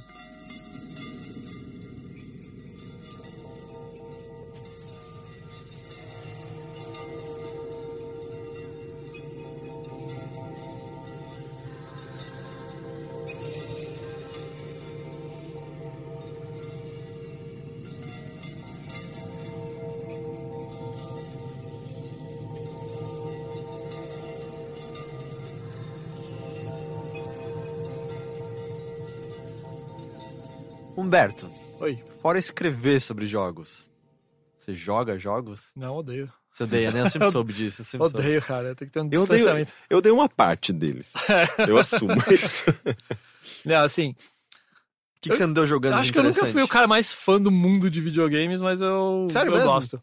Eu acho que eu vejo muito mais gente como, mais como fã pra caramba de videogames do que eu, assim. Ah, mas eu, acho gosto. que a gente também, como. É? Não sei, quem pensa demais acaba se afastando do, da, da- dessa abordagem de, de paixão mesmo, né? A gente, sei lá, eu não, não sei se eu tenho uma série assim que eu sou assumidamente fã. Ah, tudo bem, eu entendo isso, mas, é, sei lá, eu continuo gostando muito de videogames. Ah, não, sim, claro, mas É. a gente tem nossas preferências e tal, mas eu acho que eh, fã a ponto de colecionar e, e querer ter todos os jogos. A gente tem uma Sim, visão crítica entrar, da- sei dos lá, jogos, inclusive, né? Então isso já faz existe. com que a gente se afaste um pouco. Exato. Apesar que minha namorada acabou de comprar a edição de colecionador do Odin Sphere, Live to Serve. Nossa, dizem que ficou muito bom, né? É, eu tô muito o animado pra me pegar indicando nisso. muito isso. Eu tô muito animado pra pegar isso de novo. Mas enfim, Sim. Bom, assim, eu posso fazer uma. Posso negociar com vocês, assim, eu Ah. posso, em vez de eu me aprofundar muito em um jogo que eu esteja jogando muito, eu posso falar superficialmente de, como você de preferia? vários assim? jogos. Eu tenho jogado três jogos. Eu vou falar pela ordem que eu anotei aqui. Olha, ele trouxe até um bloquinho. Eu trouxe um bloquinho. É engraçado porque hoje eu também a, a pauta. Da, tem, tem só três rapidinhas, mas ela tá analógica também. Eu tô num caderninho. Ah, hoje. Todos a moda antiga em minha homenagem. Nossa, mas os nomes devem ser meio complicados pra você não conseguir decorar assim na sua memória. Ou sua memória realmente não é emprestada. Cara, É tipo, GTA. É. Não, cara, a minha memória é o meu pior ponto fraco, cara. A minha memória é muito ruim. Eu me envergonho muito disso, assim. Porque às vezes eu me passo por ignorante até, sabe? Porque eu joguei aquilo, ou eu li aquilo e eu li tudo, não sei o quê. Aí eu vou falar com a pessoa no mês seguinte, eu falo, que cara, eu não sei nada Ah, disso. mas Não, é- Você vai falar com a pessoa no mês seguinte, quem é você? Que é mesmo? você? Nossa, Não, é. mas eu sou assim mesmo, por isso mesmo que eu falei que eu, eu fico admirado com o Heitor lendo uma matéria na Wired sobre é, Sim, raiva é, cara. e, Nossa, um e- e assunto- retendo tudo aquilo. Eu, eu, eu assumo. De eu, novo, eu sei eu que não retenho tá- 20% Não, da tudo. não é tudo que eu falei que está 100% preciso. Ele é um bom contador de história. Ele pega uma pauta e fala ali na Wired e vai completando, né, cara? Então, tem esse joguinho que chama Skyforce, que é um shmup. Ele era... Ele foi lançado em 2004. Ele Oh, uau, um- ok. Pra, pra celular. Pra celular? em 2004? Sim! É, Só era- que aí ele... Era um daqueles jogos. Tipo, é, não foi nem pro iPhone, tá ligado? Era um daqueles jogos do N-Gage. É, nossa, N-Gage. Como eu queria ter um N-Gage naquela época. Eu achava ele tão O estiloso. que, que tem de especial nesse shmup Aí ele 2004? foi relançado, assim, fizeram um remake dele, assim, chamando, acho que Anniversary Edition, não sei o quê. Então, eu gosto de jogos que eles te enganam, cara. Que eles, eles criam um ciclo de desafio e recompensa que você não consegue parar de jogar. Hum. Assim, eu sempre tive raiva Também de jogar... vício. É, exatamente. É, eu nunca tive muita facilidade de jogar os maps porque eu ficava muito puto de pegar vários power-ups, sabe? Sua nave tá realmente foda. Aí vem um, um pixel e te explode e você. Puf, E você perde tudo. Aí você vê absolutamente aquilo voando. E você já tá no ponto mais difícil e volta com o pior tirinho É. de todos, tá ligado? Não, é, e Tipo, daí você é já não impossível. conseguia antes. É, não, é, como- é, é uma das mecânicas mais burras, assim, porque é, você basic, é tão punitivo que você, você quer abandonar o jogo. Você fala, cara, é exatamente, eu abandonei o gênero. eu falei, cara, eu nunca mais vou jogar isso. Eu É, mas é, mas é, é que esses jogos japoneses especificamente, que eram pra arcade e tal, é, eles eram absurdamente Não. punitivos. Mas tem outros jogos que eu acho que, que conseguiram equilibrar. né? É. Cara, vem uns arrozinhos nessa direção. Aí o que eu gostei desse jogo, ele saiu pra. Eu tô jogando ele no Play 4. É que assim, você começa fraquinho, com a nave zoadinha lá, só que você compra os power-ups e eles são eternos pra você. Uhum. Então é dividido assim: tem a arma principal, a arma de apoio, né, que sai dos lados da arma, tem um míssil teleguiado que vai saindo de tempos em tempos, a arma especial, tem um magneto que puxa os as estrelinhas, né, que são que você usa pra comprar as coisas. Eu tô, tem- dando- cumprindo, tipo, a listinha de check, assim, É. de todos os, os itens que eu já vi nos jogos de É, não, Tem ele duas é total- navezinhas iguais ele não tem nada de do seu lado e atirando também. Ele não tem nada assim de, acho que de inovador. Acho que até deve ter jogo em que você compra as coisas. né? E cada coisa dessa, e tem um escudo também. Cada atributo desse tem muitos níveis que você vai melhorando, né? Uhum. Então fica muito nisso. Você vai uma vez na fase. Aí você juntou estrelinhas o suficiente para ganhar, comprar uma coisa. Aí aquilo altera a tua nave um pouco. Aí você fala, ah, vou testar.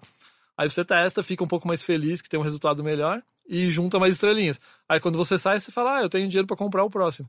Aí você fica nesse ciclo de testa. É- É como era antigamente pra mim o Plants vs Zombies, sabe? Sim. Você fazia uma fase, ganhava um item novo, testava, ganhava outro, e quando você via, você tava jogando há 20 horas. Você fala, meu Deus, para de me dar coisas. É que go- a gente gosta de ser entregue na ilusão de que a gente tá sempre melhorando um pouco. Sim, exatamente. Quando na verdade a gente tá sempre piorando um pouco, né? A gente nunca mais vai ser tão jovem quanto a gente é Exatamente. nesse exato momento. Estamos cada vez É, mais mas perto são da- sistemas de recompensa inteligentes, né? Sim, que sim. fa- fazem com que você eh, sinta sempre. Eh, Seja recompensado por alguma. pelo seu esforço, pela sua, Uhum. sua dedicação, mas você sempre tem um. um frescorzinho novo ali, É. né? Alguma coisa que muda, um, adiciona alguma coisa nova ao, ao jogo. Ele saiu há pouco tempo no PlayStation 4? Ele saiu Cara, ele tempo? saiu, acho que foi no começo do mês. Ah, tá, faz pouquinho. Aí, Tem- Skyforce? Skyforce. E ele tem alguma coisa diferente no nome pra galera não confundir com o jogo de celular de 2004? É, então, até é bom você eh, frisar que é esse Anniversary, porque vai sair um Reloaded. Ah, Só é? bons nomes, assim, que eu acho que é a continuação dele. Aí, dentro da fase, você não sente só seu poder afetando os inimigos, né? Que você vai matando eles cada vez mais rápido, então você consegue manter mais combos. Até porque um dos desafios é manter um combo em que você mate todos os inimigos da fase, não pode Uhum. passar ninguém. Então você fica muito testando essa sua evolução para fazer novos objetivos, que geralmente são esses. Você tem que salvar todos os, os reféns que estão na fase, você tem que ficar em cima deles até carregar uma barrinha. Você tem que matar todos os inimigos e fazer um combo do começo ao fim da fase. Você tem que coletar todas as estrelas possíveis da fase, por isso que o Magneto vai sendo bom. E você tem que fazer esses três juntos num gameplay. Nossa, parece tipo Carmageddon tinha isso. Você lembra? Que você podia passar de fase de, de três maneiras Podia ganhar a diferentes. corrida, Ah. matar todo mundo. Ou matar todos os outros carros, destruir todos os outros carros. Então, Foi o que eu falei. Tem Mata dois. todo mundo, você diz, eu tava me Ah, referindo às pessoas, também, é, ah, tá. os humanos. Que eram pior, se não tiver, era im- impossível, porque sempre tinha aquela velha doida que saia correndo e pulava, e você, não, você não conseguia atropelar. Eu adorava aquele jogo, desculpa. Aí quando você junta, consegue fazer tudo isso e você fala, ah, ok, acho que o meu serviço com essa fase terminou, aí ele habilita um novo nível de dificuldade para a mesma fase e são quatro níveis. São só, acho que nove fases com quatro níveis cada e tem um modo torneio lá que parece que eles lançam fases novas de isso é para você competir com pessoas ranqueadas. né? Uhum. Então de tempos em tempos acho que eles mudam aquela fase e te dão um novo desafio. Vai, Parece parece legal que vai entrar né? uma fase nova daqui 50 horas. Então, Uau. quando tiver o podcast Ah. lá, já vai ter uma fase nova. A estrutura parece bem, bem bacana. É, E eu gosto, adoro jogos Ele é free to play ou ele é pago? não, ele é pago. Pô, Eu não sei tá o querendo preço. demais, né? É, não sei, que com esse lance de sair novas fases, não, não É. tinha... É, eu, eu gostava muito de jogos assim também que não, não se apegavam a, ao Bullet Hell, que eu detesto, na verdade, Bullet Hell. Eu acho muito então. gratuito e, e, e preguiçoso, sabe? É, eu gosto desses jogos que são. é, é, tem vários sistemas bem, bem interligados, sabe? E é, parece ser um trabalho de polimento, não necessariamente polimento estético, visual, mas polimento de, de sistemas mesmo, né? De, de equilíbrio. É, eu acho que é dificílimo você chegar nesse ponto.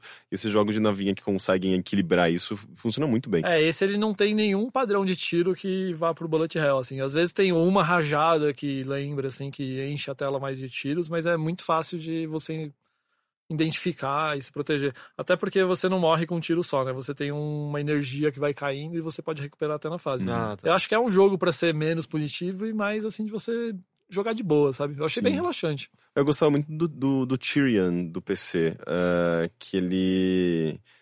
eh, ele tinha umas coisas muito legais, assim. Primeiro que ele tinha uns sistemas de, de navegação de fases, assim, meio lá Star Fox, sabe? Você podia. ele não tinha um, um- Não eram fases lineares. Você tinha uma pinha que você podia eh, explorar a sua própria maneira. Então você acabava indo- indo pra oitava fase, eh, depois ia pra segunda, depois pra quarta, sabe? Tipo, era uma coisa meio. meio sem uma estrutura definida, assim, era interessante. E, e tinha umas, umas maluquices do tipo, você, depois que você coletava não sei quantos dinheiro, aparecia uma navinha no formato de cenoura, sabe? Você podia, ela tinha uma carcaça no formato de cenoura, assim, então você podia meio que brincar com, com Cenoura. a- é, não, com, com essas diferentes, esses diferentes elementos de upgrade, mas tinha uns que eram meio piadas, sabe? Tinha uma- umas fases bônus que eu tinha que pegar copinho de cerveja, sabe? Tipo, tinha umas maluquices no meio, mas ele era bem nesse, nessa estrutura também de, de upgrades e você melhorar, era bem legal. Eu acho que talvez o que falte nesse jogo é mas acho que é a regra que eles criaram, é que não tem nenhuma influência externa, né? A fase só tem aquilo que você comprou pra você. Então não vai aparecer nenhum, sei lá, um, um power-up, alguma coisinha que crie um efeito naquele Sei. momento, sabe? Ah, pega aquilo rapidão que vai explodir todo mundo que tá na Alguma tela. coisa que não seja previsível. Isso, só assim. pra te dar um fator surpresa de vez em quando. Eu acho que a intenção dos caras é que você mapeie mesmo mentalmente a fase, até porque você tem que fazer esse desafio No de combo, matar né? todo mundo até o fim. Esse, E- esse jogo soa como um jogo gostoso pra se ouvir música ou podcast junto. Sim, sim, porque você não depende de nada assim do que tá acontecendo ali. Acho até que eu joguei ouvindo algum podcast mesmo. Talvez a gente. Talvez. que O próximo- mais? Próximo jogo. Ó, surpresa também é de celular. Esse sou eu ultimamente. Chama Reigns. Acho que é. Ah, Reigns, a gente jogou. Ah, é. É que a gente perdeu a gravação, a gente tem que Ah, gravar é de verdade. novo. É legal esse jogo. Esse jogo é muito legal, né? Cara? Ele, ele saiu pra PC também, né? Ele tem no sim, Steam sim, também. ele é mobile e tem Steam e acho que tem Mac também. É. É, da, é distribuído pela Devolver. É, Devolver e é feito por uns poloneses, eu acho. Aí, como que a gente explica esse jogo, né? A galera sempre fala que ele é um Tinder de administração, Mas ele né? é meio que um Tinder de administração. é... Explique você, Humberto. Assim, ele me lembra um pouco aqueles livros antigos de RPG, lembra? Que É, você Steve tava lendo... Jackson, É, que né? você tava lendo a história e fala, ah, se você decidir tal coisa, vai pra página tal e veja o que acontece, né? Robô Comando, Isso. Males de Sangue. Só que basicamente ele é um jogo contado por meio de cartas. Então, sei lá, vem uma carta que é o bobo da corte falando, ah, não sei o quê. Nossa, eu sou péssimo pra dar Ah, exemplos. vamos falar um exemplo. Ou, é, os inimigos estão se agrupando nas nossas Isso. margens. Você quer melhorar o nosso exército ou Ou não? fechar os portões, né? Não sei o quê. É assim, você é o rei. E o seu objetivo, basicamente, é viver o maior quantidade de anos possível, né? E sempre. E são. Você tá administrando quatro poderes. Que é a igreja, o povo, o exército e a- o cofre, é. né? E o tesouro. Então, cada decisão que você toma, você vai ficar falando, sei lá, com o povo da corte, com os caras do exército, com o papa, com o cardeal, com caçadores, blá blá blá. Cada decisão que você toma influencia um pouco essa barrinha desses poderes. Se, se, a- se você favorece muito e aquele poder chega ao máximo, Ou eles no mínimo. é, ele tem força o suficiente pra dar um golpe e te derrubar, do, do- te tirar do trono. Se ele chega no mínimo, é sinal de que seu reino tá uma merda e eles vão, Te matar vão te matar. Então o- a brincadeira é você tentar manter isso equilibrado, né? Eu lembro que eu tomei muito surpresa quando o ma- eu achei que o máximo era excelente, sabe? E eu lembro Não, que o- é. a igreja chegou no máximo e a gente virou um estado católico, sei lá, e Sim. tiraram do trono. Não, assim. eles vêm com várias coisas assim, tipo, ah, a gente quer construir uma igreja, né? Aí parece uma coisa mó de boa, assim. Aí a- o resultado é o seguinte, ah, os caras estão subindo de poder, não sei o que, e estão tramando algo contra você. E o legal é que ele tem algumas coisas de história permanente, né? Do tipo, Tem. de repente, porque você é sempre meio que herdeiro do último rei, mais ou É, menos, né? praticamente isso. E aí meio que vira uma missão sua falar com o diabo. E aí, dependendo das coisas que você faz, você de fato encontra o diabo, que aí vai criar consequências pro seu tataraneto, sabe? É, eu acho que o diabo talvez seja o único que tem esse mais a longo prazo. Você tem os itens, né? Que às vezes você ganha. Por exemplo, você pode ganhar um dado que ele te ajuda a sempre ganhar numa, num jogo de aposta que você faz lá com o bobo da corte. Você pode ganhar um celeiro que ele garante que o povo vai sentir menos fome a cada ano, não sei o quê. Tinha um cogumelo azul que eu peguei. Tem, tem o cogumelo azul. Eu não lembro, eu fiquei chapado, era isso só? Ah, O que que era? Eu lembro que tem um que você você não entende bem o que as pessoas estão falando, sabe? Você não consegue ler direito, o texto fica bagunçado, então. Ah, o, cogumelo azul todo mundo vira coelho, não é isso? Ah, tem isso, É. é, é isso mesmo. Eu acho que. Não, o lance de bagunçar a letra é uma feiticeira. Que ela fala um negócio assim: ah, você vai viver na velhice por 15 anos. Se você sobreviver a isso, você ganha algo bom, né? Aí viver na velhice é não entender o que as pessoas falam. Aí os textos ficam tudo bagunçados e você, tipo, decide as coisas do reino meio que na sorte, sabe? Ou como as- essas cartas se repetem, às vezes pela ilustração você meio que se lembra, né? Porque um dos desafios, assim, é você. O primeiro deles é você cumprir desafios, metas, né? Então, ah, ter um filho, viver tantos anos, casar com ter uma amante, sei lá, encontrar tal personagem. Esses desafios, eles habilitam novos conjuntos de cartas, né? E cada carta é uma, é, um, é uma conversa diferente. Então elas vão sendo adicionadas e vai te dando mais opções do que acontece, né? Aí, peraí, agora me perdi. O que mais que eu ia falar? Sobre os objetivos. Você Ah, sim. os objetivos pri- primários. É, e- tem. Eu tava tentando lembrar quais eram as coisas fixas. É esse lance de você conquistar mais as cartas, né? Você também tem um medidor de mortes, que é pra você conhecer todas as mortes possíveis do Sim. jogo.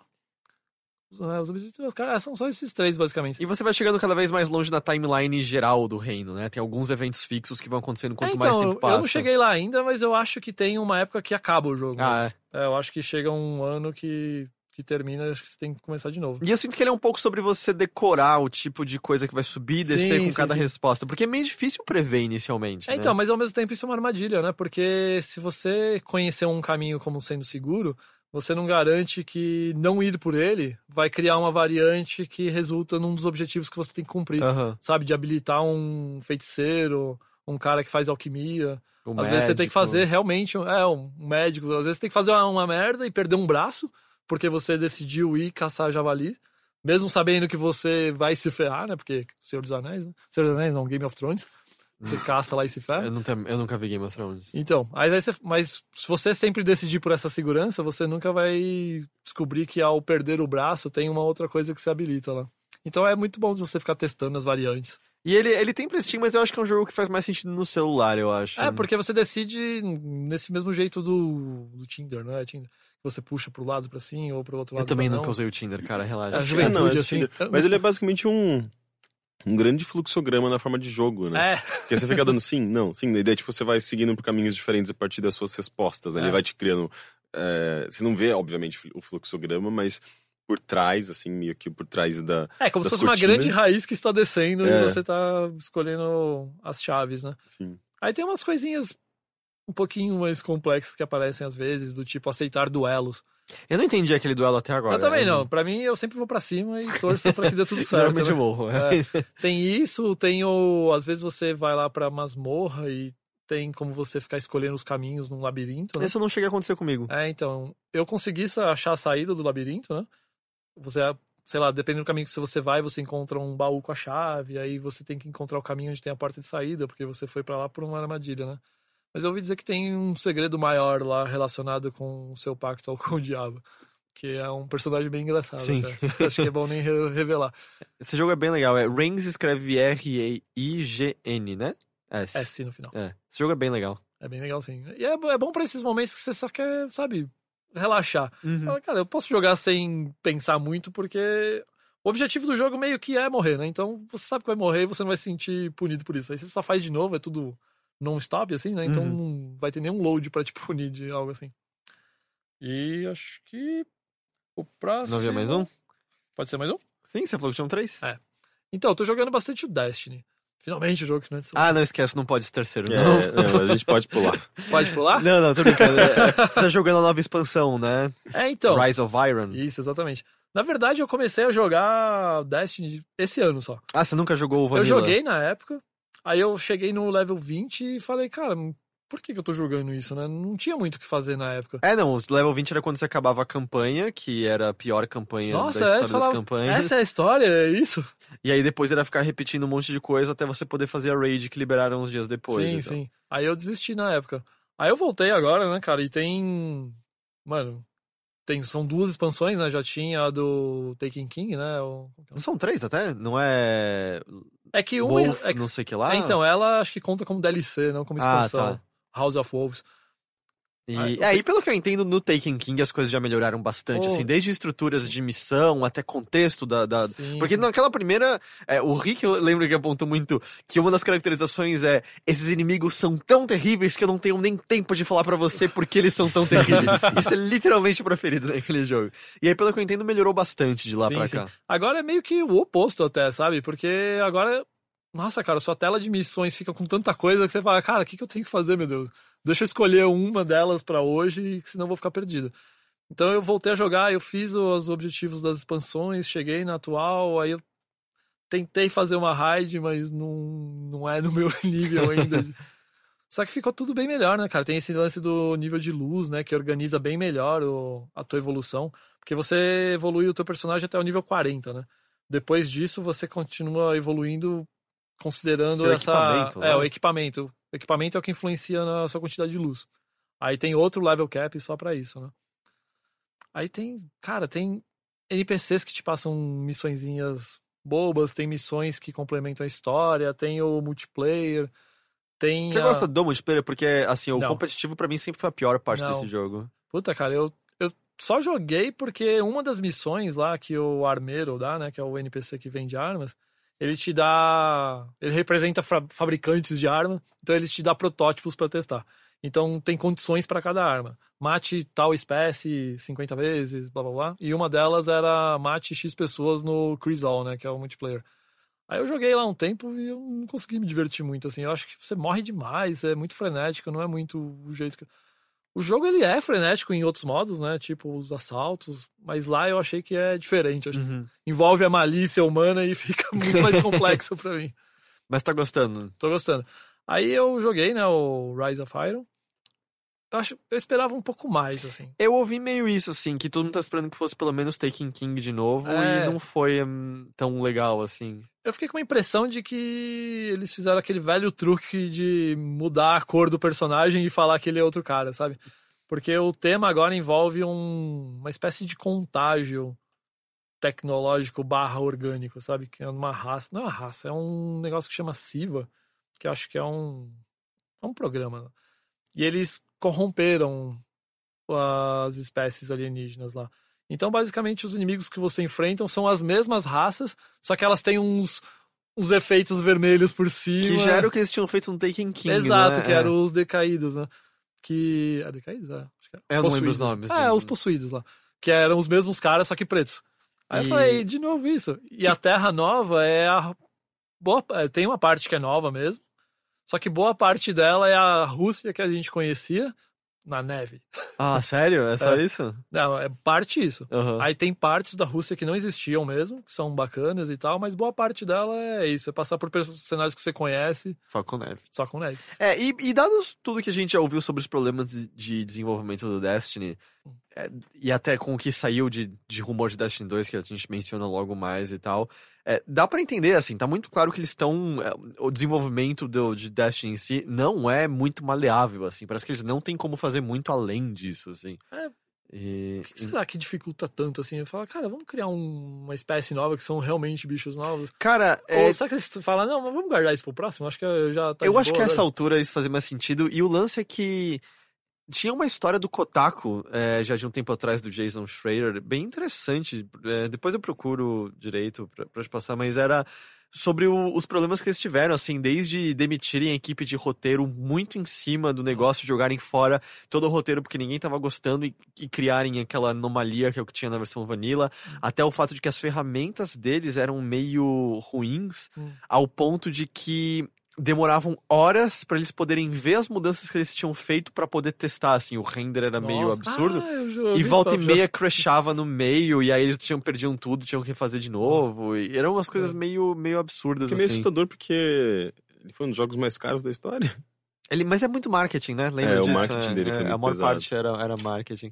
Sim. Mas é, você tá apreciando, apesar dos pesares. Sim, cara, assim, desde o começo, mesmo quando não tinha nada pra fazer, ele era um jogo muito gostoso de jogar. O ato de atirar nele Era- é bom. sempre né? foi muito bom, assim, tanto a mira quanto a resposta no impacto no inimigo, né? E depois que eles colocaram mais fases e eles aprenderam que a fase não ela não precisa ser só focada no, em derrotar o inimigo, né? Pode ter uma inteligência na arquitetura de como você desenvolve aquilo. Assim, de como um complementa o outro, de ter alguns puzzles perdidos, assim. Porque você pode, como você tá cuidando por conta própria do nível dos personagens, às vezes você poderia ficar mais forte do que deveria. Então tem coisas ali, por exemplo, no- principalmente nos assaltos e nas raids, né, cara, que não depende só do seu poder. Depende muito de você conseguir agir em grupo, Uhum. identificar o que tem que ser feito, organizar a sua equipe e acionar aquilo e fazer as coisas acontecerem como você precisa. Eu fiquei, cara, fanzaço do. Principalmente dos assaltos. Eu acho que é. Cara, é uma das coisas que mais me empolga, assim, que eu me lembro em jogos de tiro, assim. Porque é um desafio que não fica num nível exagerado, como é a raid, que eu acho que, ok, tem um público pra isso, mas não é pra mim. Mas me faz terminar uma fase suando, sabe? Você fala, Aham. caralho, eu, eu venci isso e eu me sinto importante por ter conseguido isso. Eu, eu fui muito foda em realmente ter conseguido. E esses, essa quantidade de desafios eu acho que te deixa lá muito tempo, sabe? Ele, eu acho que ele agora é muito mais perto do que eles prometeram no começo, sabe? Desse Uhum. lance de você não, não tá seg- segmentado por fases. Você às vezes está simplesmente no mundo aberto, indo fazer uma coisa e começa um evento público. Você fala, caramba, eu vou entrar aqui, e de repente, sem um load, sem nada, você tá jogando com outras pessoas. Você não precisa combinar nada, você ajuda elas, termina aquilo e segue sua vida. Isso era seguem. legal quando acontecia, mas é que acontecia tão pouco e eram tão repetitivos, É. né? Era- É, eu era- acho que o que eles poderiam melhorar era essa variedade. Mas acho que depois do Taken King, acho que tem mais coisas, né? Porque tem muitas coisas que envolvem esses capitães possuídos. É curioso, assim, ele, eu, eu sei que melhorou, mas eu achei esse jogo decepcionante num nível depois do Vanilla que eu falei, quer saber, eu não toco mais em Destiny. Mas eu boto fé no 2. É, é porque ele era traumático, não era? Ele, você chegou naqueles pontos de que você tinha que ficar fazendo grind pra pegar a luz lá Não, e... não, eu terminei a campanha, vi o que era necessário pra fazer de luz e falei, saber, esquece, eu não quero mais jogar esse jogo. Não. Esse jogo, inclusive, cara, ele até inspirou uma sessão nova da revista lá, que no começo eu chamava ela de Eu Escolhi Esperar, assim. que é exatamente pra isso, cara. Eu acho que, apesar de não ser a melhor coisa pra indústria, eu acho que pra muitos jogadores, eles, a gente não devia ser tão afetado pelo hype do lançamento. Eu acho que tem coisas que talvez você possa esperar um ano, cara. E quando você jogar. É, nossa, No Man's Sky acho que tem que esperar um. Nossa, um universo de anos. né?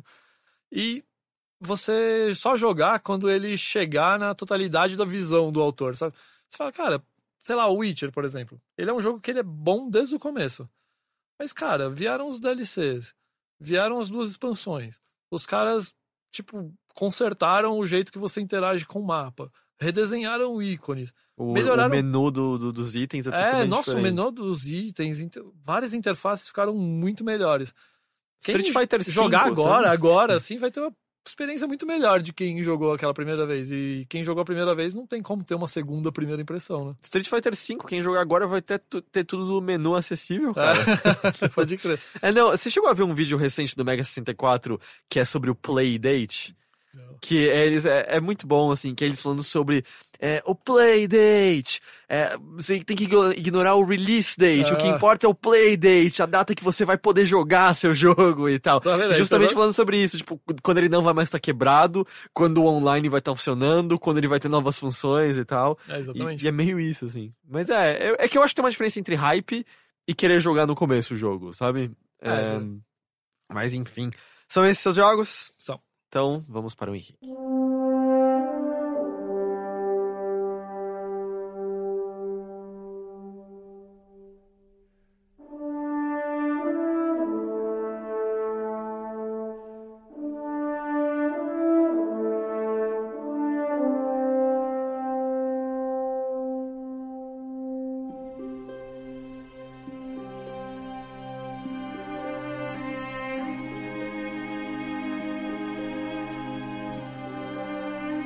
Henrique.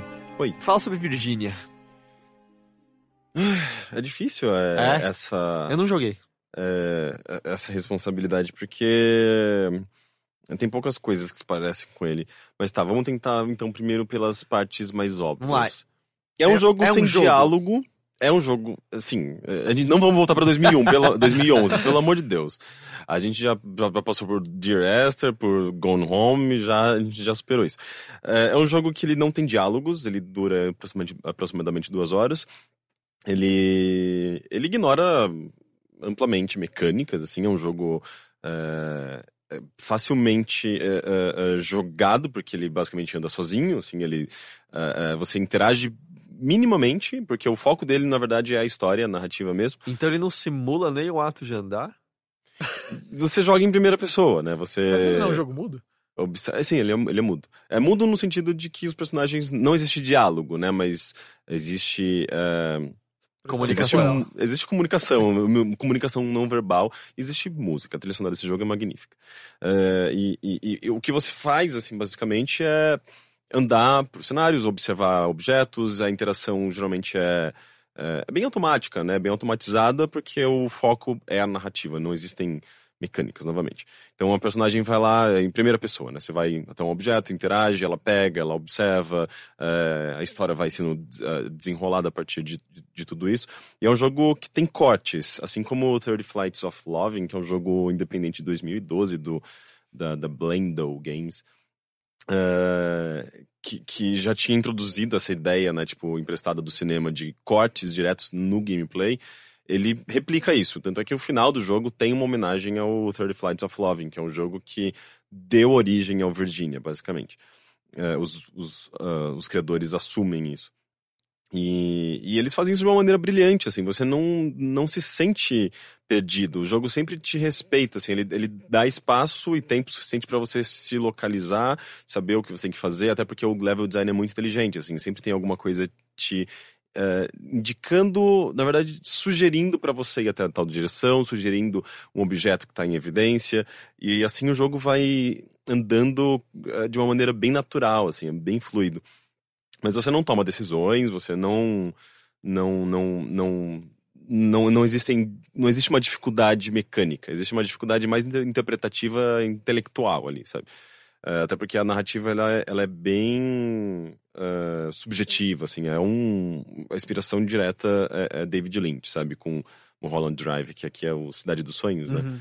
É, que é um filme bastante também eh, subjetivo, ele é bem Complicado de confuso. ser entendido. É, exatamente, é um filme confuso. Tanto é que Virginia é um jogo que eu terminei e eu falei, eu quero jogar de novo esse jogo, porque a partir do que eu aprendi até o final, quando eu voltar lá pro começo e pegar todas aquelas, aquelas eh, aqueles, aqueles simbolismos e aquelas imagens e tudo mais, eu vou conseguir entender melhor. Não fiz isso ainda, mas eu pretendo jogar no- novamente.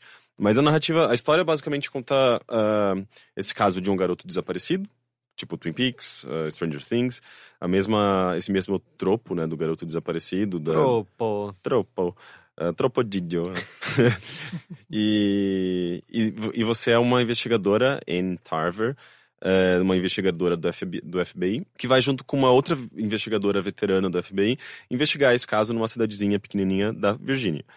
E, e chegando lá, você tem essas, esse contato com essas, esses personagens, né, esses, esses habi- habitantes da cidade. Só que você vai começar a perceber que o jogo ele tá, começa a dar muito mais ênfase pra eh, sua co- pa- comparsa do que pro, pro garoto. Eh, nesses momentos no qual você tá sozinha no carro, enquanto ela vai conversar com, com alguém, você olha sem, sem querer, você percebe que, sei lá, tipo, ah, tem essa, essa, essas duas correspondência, eh, du- correspondências e uma tá dire- direcionada a ela e outra tá direcionada a uma pessoa que tem o mesmo sobrenome que ela. Quem é essa outra pessoa? Será que é a irmã dela? Será que é a mãe dela? É quase como se a, a investigação em torno do garoto fosse muito mais um pano de fundo pra você aprender sobre essa personagem. Exatamente. E a partir da- dessa, desses, dessas evidências de que existe alguma coisa por trás da, da Maria. ah, alguma coisa é o nome da, da- da- dessa, dessa outra personagem, né? Que é da, da sua amiga com, com quem você compartilha esse caso.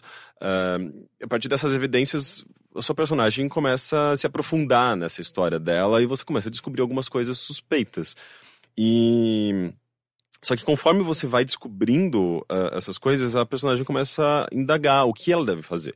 Porque ela tem essa amizade com essa pessoa, ah, existiu, existe uma, uma, ah, uma, confi- um- uma confiança entre elas, né? Um, ah, uma cumplicidade entre essas duas personagens. E quando você percebe que existe alguma coisa errada, errado ali, o que deve, o que você deve fazer, sabe? Então é, é muito sobre ética, sobre identidade, sobre eh, um posicionamento individual seu perante uma situação que você, se você não fizer nada, tudo bem, as coisas vão continuar do jeito que estão, mas eh, você é a única pessoa que pode mudar aquele, aquele cenário. Mas será que você quer mudar aquele cenário? Que- que- que- o que vai implicar em você e em toda aquela aquele contexto, sabe, da vida dela, as pessoas ao redor dela. Então, e é uma coisa grande. Então, é, é, é muito mais sobre uma, uma grande eh, eh, um, um grande dilema do que uma história de um garoto desaparecido, sabe? Mas você toma escolhas dentro do Não. jogo. Não. O- Como o- influencia? você não. é, é, é um, é uma narrativa bastante linear, aliás, é uma narrativa Mas totalmente você só linear. assiste? Você joga no sentido de que você é a pessoa que está testemunhando tudo aquilo, né? Então, ainda mais que o jogo tem esses cortes, ele, ele vai para sequências de sonho, ele vai para passado, para o futuro. é, ele é totalmente maluco, assim. Tem horas que você tá vendo coisas digamos, 20, 30 anos eh, depois dessa história eh, principal. E você fala, o que que tá acontecendo aqui? Eu não tô entendendo mais nada. Justamente porque ele, ele tá querendo frisar, ele tá querendo reforçar eh, muitos dessas, dessas coisas sobre consequência, sobre eh, possibilidades. Embora você, como enquanto jogador, não tenha possibilidade de, de decisão, eh, a história tá focada nisso, né? A história é uma história sobre eh, o poder da sua decisão e como isso impacta a sua índole, a sua, a sua perspectiva sobre você mesmo, quem você é, sabe? É muito sobre ética e identidade. E, e essas possibilidades são exploradas na história, mas não exploradas na mecânica, sabe? Não é que você tem essas possibilidades de denunciar ou não denunciar, sabe? Tá, Alguma coisa do não tipo. é nada Virginia will remember that. É, não, não tem nada de, dessas mecânicas de, de uh, Telltale. E tudo bem, assim, porque a história, eu- eu acho que ela é tão bem amarrada e é tão bem desenvolvida, ainda mais se- se tratando de um jogo que não tem diálogo, sabe? Eles encontram é, maneiras de transmitir uma mensagem pra você, de transmitir uma situação que não envolve a linguagem verbal. E eu acho isso, isso super inteligente. E, e ele, é, ele é bem emotivo, assim, ele tenta. ah, ele se apega muito a, a, a- a sentimento mesmo, né? Então, por exemplo, a personagem se sente traída por uma coisa que, que, que a sua personagem fez, não que você necessariamente fez, porque você não tem essa decisão, mas ah, existem maneiras que o jogo tenta te transmitir isso, até maneiras simbólicas, né? Porque ele, ele brinca justamente com essa questão de simbolismo. Tem um símbolo do, do pássaro morto, tem o símbolo do, do, do, do búfalo que aparece na sua frente, no, que te persegue no sonho, sabe? Então, é, a partir dessas, desse, desses símbolos, ele também vai reforçando algumas ideias que vão justamente construindo essa personagem e essa, esse, esse perfil psicológico dela, sabe? É super interessante, assim, é, é, é muito, é, é, acho que é muito bem feito e, e, essa jornada emocional da personagem é magnífica, assim, tem, tem sequências chocantes, assim, tipo de, sei lá, que duram cinco, sete minutos, que é, é meio que uma música inteira, assim, que, que, que de alguma forma ela consegue se encaixar em todas essas, essas cenas e, e, e, e, ao mesmo tempo tem muitos cortes, então você vê muita coisa ao mesmo tempo, muita coisa acontecendo é, justamente quebrando essa questão de tempo, né? Num, às vezes algumas coisas não são cronológicas e a música tá interligando tudo, assim, é, é meio é meio uma sobrecarga de, de sensações, informações, assim, tipo de e o visual do jogo é muito bonito, né? Então é, é, é uma, uma, experiência que eu não, não me lembro de ter vivido em, vivido em, em outros jogos tão recentemente, assim, sabe? A gente tem análise no site. Eu acho que é o tipo de coisa que a gente não vai fazer shuffle, porque talvez não tem como não entregar demais no shuffle. Eu acho que é aquele tipo de Ou jogo dá. que dá pra introduzir o comecinho, sabe? Até pra mostrar... Eu já o... caí nessa história. é, é, dá pra mostrar um pouquinho da, da, do tom dele, do visual, que é bem distinto. Uh, mas, de fato, assim, é para você sentir o que, o que ele é, você precisa jogá-lo do começo ao fim. Então a gente grava um shuffle. É, ele tá no Steam, né? Ele tá no Steam, é. no, na verdade, também pro PlayStation 4 e Xbox One. Eu fiquei pensando que eu podia jogar e a gente podia fazer uma pauta spoiler como a gente fez de Firewatch pra ele. Seria muito legal, porque ele é um jogo que pede muito disso. Eu acho que é até mais do que o próprio Firewatch, que é, ele tem um pouco de relação né, com, com Firewatch, assim, no uhum. sentido de que é um jogo também que compartilha de alguns temas e também é, é um walking simulator. é, mas eu acho que ele é até mais subjetivo, assim, então é um uhum. jogo que... Ah, o Firewatch você entende bem o que aconteceu, é, né? Sim, sim. Embora ele deixe ali umas, umas coisas em aberto, né, mas, mas ele não é tão... Uh, é, é as é coisas misterioso até o meio, né? É. Até quase o fim. Depois você fala, ah, agora eu sei tá, tudo que aconteceu. Não era nada sobre o que eu queria que esse jogo fosse. É, verdade.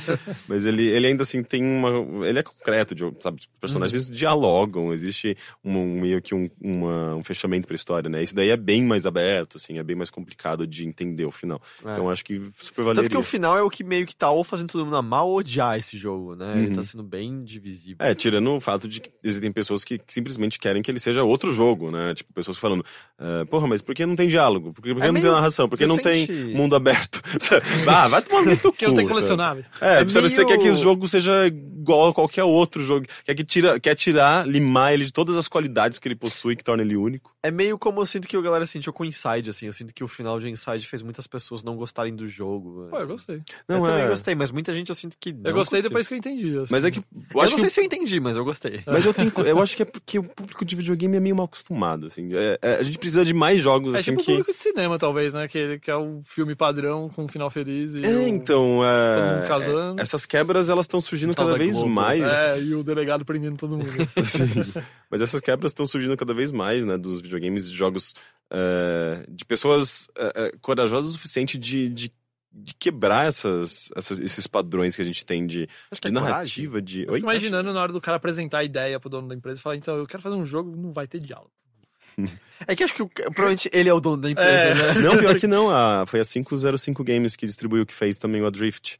É, é, mas é, então, é uma distribuidora de coisas menores. É, né? é menores, mas naquelas. É um jogo que tem. Mas acho que a 505 ela financiou? É, sim. Ah, é? Sim, eles tiveram é, financiamento e eles tiveram carta verde. Para... Carta verde? Carta branca. Carta branca?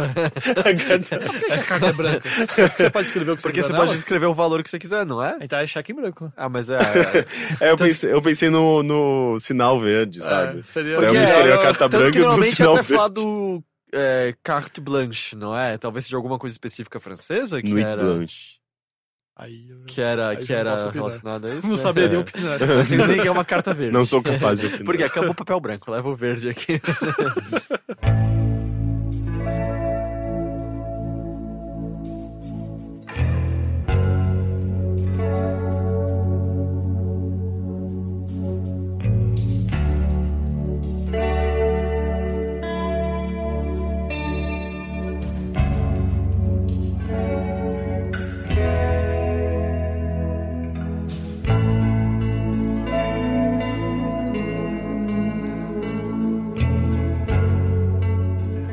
Quanto a mim, eu quero falar brevemente sobre o fato de que eu terminei pela primeira vez na minha vida Dead Rising, o primeiro.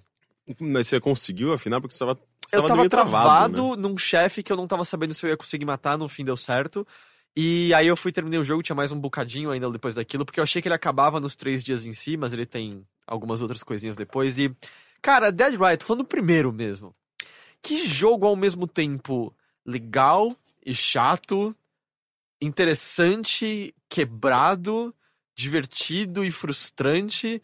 E que bom que eu joguei e eu não quero nunca mais jogar esse É, jogo eu de acho novo. é exatamente a mesma sensação que eu tive há 10 anos quando eu É joguei. muito estranho, assim, tem, tem... O último chefe desse jogo é a coisa mais tediosa que eu me lembro de chefes em muito, Eu muito tempo. envolve um tanque de guerra. Exato. E você- Caramba, eu não sei. eu, tipo, sabe quando você tirou, tirou essa memória, não sabe da onde, mas eu nem lembro da de imagem, sabe? Tipo, eu não tenho uma visualização desse chefe na minha Mas cabeça. ele tem umas coisas tão arbitrárias e, e, no fundo, é muito estranho, porque ele é um híbrido de diversas coisas. E é bem na verdade que boa parte delas não funcionam, assim. A parte de tiro é uma bosta. Tem coisas de combate que, cara, eu não sei o que, que o jogo espera que você faça pra poder atacar um inimigo e não apanhar logo em seguida. Eu não sei o que eles. Como, tudo que você aprende, todas as skills que você aprende, todas têm umas consequências terríveis depois de usadas. Eu não sei como ele espera que você escape de mísseis de helicóptero quando você tá naquele lugar de fora. Eu acho que na verdade você acaba não conseguindo fugir de tudo isso, né? Você meio que ele não é como um, um Dark Souls, por exemplo, sabe? Tipo, é um jogo que sim, você vai você vai no começo do jogo, pra você conseguir jogar esse jogo, você tem que morrer várias vezes e fazer um grind Então, eu praticamente. não resetei nenhuma vez. Sério? Eu- é, mas o que aconteceu? Eu não salvei a maior parte das pessoas. Porque assim, salvar todo mundo eu acho que é só se você tiver nível muito alto. Você jogou, Humberto? Joguei, joguei. Eu tô lembrando como eu achava que ele era contraditório, assim. e Me passava a impressão de que era um jogo feito pra ser sobre diversão. E era o contrário, E, coisa... me- Só que o que ele te dava era burocracia. Uhum. Então eu falava, cara, eu tenho todos esses zumbis que é um playground pra eu gastar essas armas legais. Só que ao mesmo tempo eu tenho essa obrigação das barrinhas de tempo das pessoas se esgotando. E ele é E estressante. eu, é, eu falava, meu, eu não consigo dar conta de tudo isso, cara. Como que eu faço? E... Não, e coisas como, cara, o chefe no caminhão dentro dos túneis. É muito engraçado porque ele é completamente quebrado, assim. Você tem que desarmar aquelas bombas. E eu acho que é ok falar, né, desse jogo. Ele saiu Eu nem muito lembro, mas Você tem que desarmar umas bombas e ver um cara num caminhão atrás de você. E o negócio lotado de zumbi. Só que o lance é que a inteligência artificial é muito ruim. Então, tipo, você encosta na parede, ele faz a curva mais aberta do mundo pra te atropelar e bate na parede e fica parado 10 segundos lá. e a hora que você atira nele, aí ele vai dar ré, você se posiciona pra te atropelar de novo, ele vai acertar a parede de novo, você dá mais um tiro. Ah, é tipo o Austin Powers, É né? meio Austin Powers. e é só assim que eu acho que você derrota. E aí você olha, cara, ele é programado ruim de propósito, porque se ele. Se fosse boa a inteligência, eu não tenho ideia como isso aqui seria derrotável. É, não, sequer, mas, sabe? mas es- os chefes desse jogo, você fica torcendo pra eles en- en- encalharem em É, algum tem lugar. um bug, né? Porque É, de dar um bug, bug, porque é só assim pra você matar esses chefes. Ao mesmo tempo tem coisas muito legais, assim. Ao mesmo tempo a estrutura dele justamente de, cara, eu preciso correr pra salvar as pessoas e me dar uma atenção e é, como eu vou levar elas em tempo é legal. O lance dos prisioneiros lá fora me- é uma das coisas que mais me traz é, estresse e medo em qualquer jogo Mas de sabe o que eu acho videogame. que define muito, cara? Eu acho que é tipo a mentalidade japonesa da. Falando, cara, vamos deixar de fazer as coisas do jeito que a gente faz. Vamos tentar fazer uma coisa divertida. Só que vamos manter certas coisas do nosso costume, que é deixar tudo difícil demais, Uhum. tudo burocrático demais e menus péssimos e coisas assim. E eu acho que boa parte dele foi perdoado por conta de quando ele saiu, né? É. Porque até o Henrique tava lembrando de. Era muito impressionante na época a quantidade de zumbis Sim. que você tinha na tela. E eu acho que foi muito mais fácil perdoar porque era uma coisa realmente nova geração quando ele saiu no 360, né? É, e, e, tipo, eu fico feliz de tê-lo visto até o, até, até o fim. Não quero voltar agora que tô com o nível mais alto tá salvar todo mundo. Não ligo pra essa parte da experiência. Tô tranquilo Uma coisa também isso. que eu acho que ele tinha que eu não me lembrava de ter visto antes era blur. Tipo, a câmera mexia, tipo, tudo tinha um Eu, não- blur, eu não né? percebi isso jogando. É, Eu lembro que é, a- a- o jogo em movimento, assim, era uma coisa meio, meio incrível de se ver. É que agora ele tá tudo a 60, não sei se isso é amenizado, talvez. Hum, Não sei. Mas é. Que, que coisa estranha, que coisa quebrada, que coisa que não sabe o que quer ser e que interessante ele é no fim por conta disso, mas ainda assim extremamente quebrado, extremamente frustrante em coisas. Mas tem vários outros. Os Estranhas. outros melhoraram? Os Então, outros eu não joguei nenhum. Aí aconteceu? Os Eu outros acabei. eles são mais ocidentalizados Eu- a ponto de você praticamente é, não ver mais essas características, né? Que daí você fica, ok. É um jogo muito mais acessível, é um jogo mais redondinho, mas ao mesmo tempo, será que isso torna ele mais interessante do que aquele outro que era quebrado e parecia, parecia que faltava um equilíbrio? É, é um, é, é é curioso isso. né? Então o Henrique pegou o que eu ia falar, porque eu terminei e liguei imediatamente o 2. E cara, é. Ok, isso me fez perceber algo, tá? Dead Rising, as mecânicas de Dead Rising como ideia não funcionam. Elas são inerentemente não funcionais. Porque você tem duas alternativas, aparentemente. Ou um jogo em que coisas meio que não se encaixam e você só sobrevive elas porque elas são meio quebradas, como no 1, mas ainda assim elas são extremamente difíceis e estressantes. Ou você vai pro 2, e eu já entro no 3 daqui a pouco, mas ou você vai pro 2 que simplesmente eles, ao perceberem que certas das ideias de antes não funcionavam, facilitam tudo ao ponto de nenhuma das mecânicas de antes fazerem sentido. A mecânica de tempo dos sobreviventes, eu não sei porque tá no 2, porque tem tempo de sobra pra salvar todo Uhum. mundo. É meio que impossível não salvar sobreviventes no 2. É meio. Ah, tem muitos zumbis. Eles não te atacam no 2. É muito. Eles são imbecis. Você mata todo mundo numa facilidade absurda. O 2 parece que ele já assumiu esse negócio de brincadeira mesmo, né? Você pode inventar as suas armas. Tem umas armas completamente absurdas, de engraçadas mesmo, sabe? Tipo, você entra no meio do globo e sai atropelando as pessoas rolando dentro do globo. Tipo, um- umas coisas é, é, que de fato existiam no primeiro, só que elas. Quando você achava que você ia começar a se divertir, elas quebravam e, é, e, e, tipo, não servia pra porra nenhuma e era, era só meio que me parece uma grande enganação. Mas o 2, mesmo- ele assume esse negócio de circo, sabe? Ao mesmo tempo, o 2, você tem o lance do combo das armas. Só que o que acontece? Ainda é um jogo com você que você tem poucos slots no seu inventário. E, tipo, pra que, que eu vou guardar esse item específico, sei lá? Por que, que eu vou guardar spray de tinta pra juntar quando eu achar um cone pra fazer uma arma que eu nunca nem testei a efetividade? Se na primeira safe house tem um monte de bastão de beisebol e prego e essa arma mata um milhão de zumbis antes de quebrar e todos os psicopatas com os quais eu lutei até agora morreram em tipo cinco minutos quando eu usava essa arma, É sabe? mais por uma questão de colecionismo, eu É, eu, meu, meus itens são sempre quatro é, bastões de beisebol com prego, dois sucos de laranja. E, cara, eu joguei metade dele e tá ridiculamente fácil. Não, mas eu acho, isso é uma coisa, uma coisa que eu acho legal, assim, é ele, ele dá essa possibilidade do jogador perceber como ele gosta de jogar, quais são as melhores armas pra ele, sabe? Eu não lembro qual era a combinação que eu fazia, mas, mas é, você sempre vai encontrar, você certamente vai encontrar algum lugar que vai ter uma arma nova ou uma combinação nova, você vai falar, uh, acho que agora, a partir de agora eu quero jogar só com essa daqui, sabe? Você sempre vai pra lá e pegar aquela arma, ou quando você estiver passando por lá, você vai pegar aquela arma, então é, ele meio que Daí, a partir daquele momento, você vai querer só pegar aquela. Só que depois você vai encontrar uma outra combinação mais interessante. Então, eu, eu acho legal isso. Então, e, e do jeito que eu tô falando, parece que na verdade eu tô falando mal do jogo, mas eu tô achando ele divertido na real. O dois. É, o 2, é. Eu também eu gosto É, dele. ele, como você falou, ele é mais um parque de diversão dessa vez, e, e o Chuck Green é um personagem legal também, é tanto quanto o Frank West, mas de maneira diferente. E eu acho que a ambientação que eles fazem daquele cassino bem americana e tal, é meio deliciosa quando você entra tem as musiquinhas muito calminhas, quase de elevador, e as partes de cassino com aquelas mulheres usando penas e roupas de lantejoula zumbis em cima de você.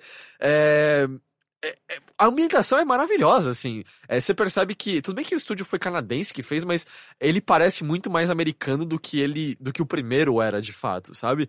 E, e, claro, e alguma coisa é perdida, mas é muito estranho, assim, porque o primeiro é um extremo pra um lado, e aí isso tem problemas e coisas quebradas, e aí o, o dois amacia demais, e parece que nenhum dos dois conseguem pegar as ideias cernes de Dead Rising e fazerem funcionar. E aí, isso me trouxe uma certa renovação de apreciação ao 3, que eu sei que não é muito amado em geral, mas eu gostei, porque o que eu sinto que o 3 entendeu é, quer saber?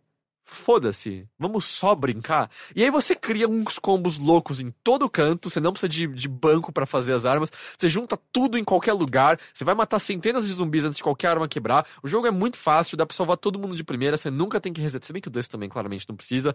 É, nenhum chefe é treta, porque me parece ser a melhor solução de Dead Rising, sabe? É meio. Não dá pra ter desafio. Se tem desafio, as coisas ficam meio quebradas. Se você amacia, algumas ideias antigas não fazem sentido. Não quer saber?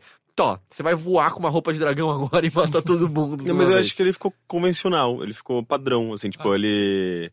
Eles as- meio que deixaram tudo tão redondinho, tudo tão facinho que. Ah, virou como qualquer um outro jogo, qualquer outro jogo, sabe? Tanto é que eu joguei o 3 e eu detestei, assim. Eu gosto do, do- bastante do 1, gosto do 2.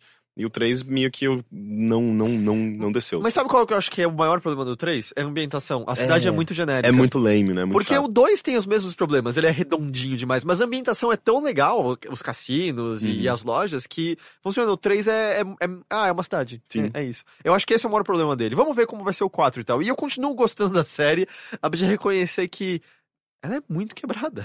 Ela é Inerentemente. Tipo, não funcionar faz parte de Dead Rising. Mas eu É acho isso estranho. interessante. Eu, é, é um, é um, um jogo no qual não ser. Um, não ser muito coerente faz sentido, sabe? E, e essa foi a minha experiência. Eh, vamos ver. Eu vou, quero, eu vou dois eu vou terminar muito rápido, porque ele, é- ele acelera, né? Ele Uhum. vai o tempo todo, que nem louco. Ah, e foi isso que eu joguei. Vamos então, a gente tem pouquíssimas rapidinhas hoje. Vamos a elas.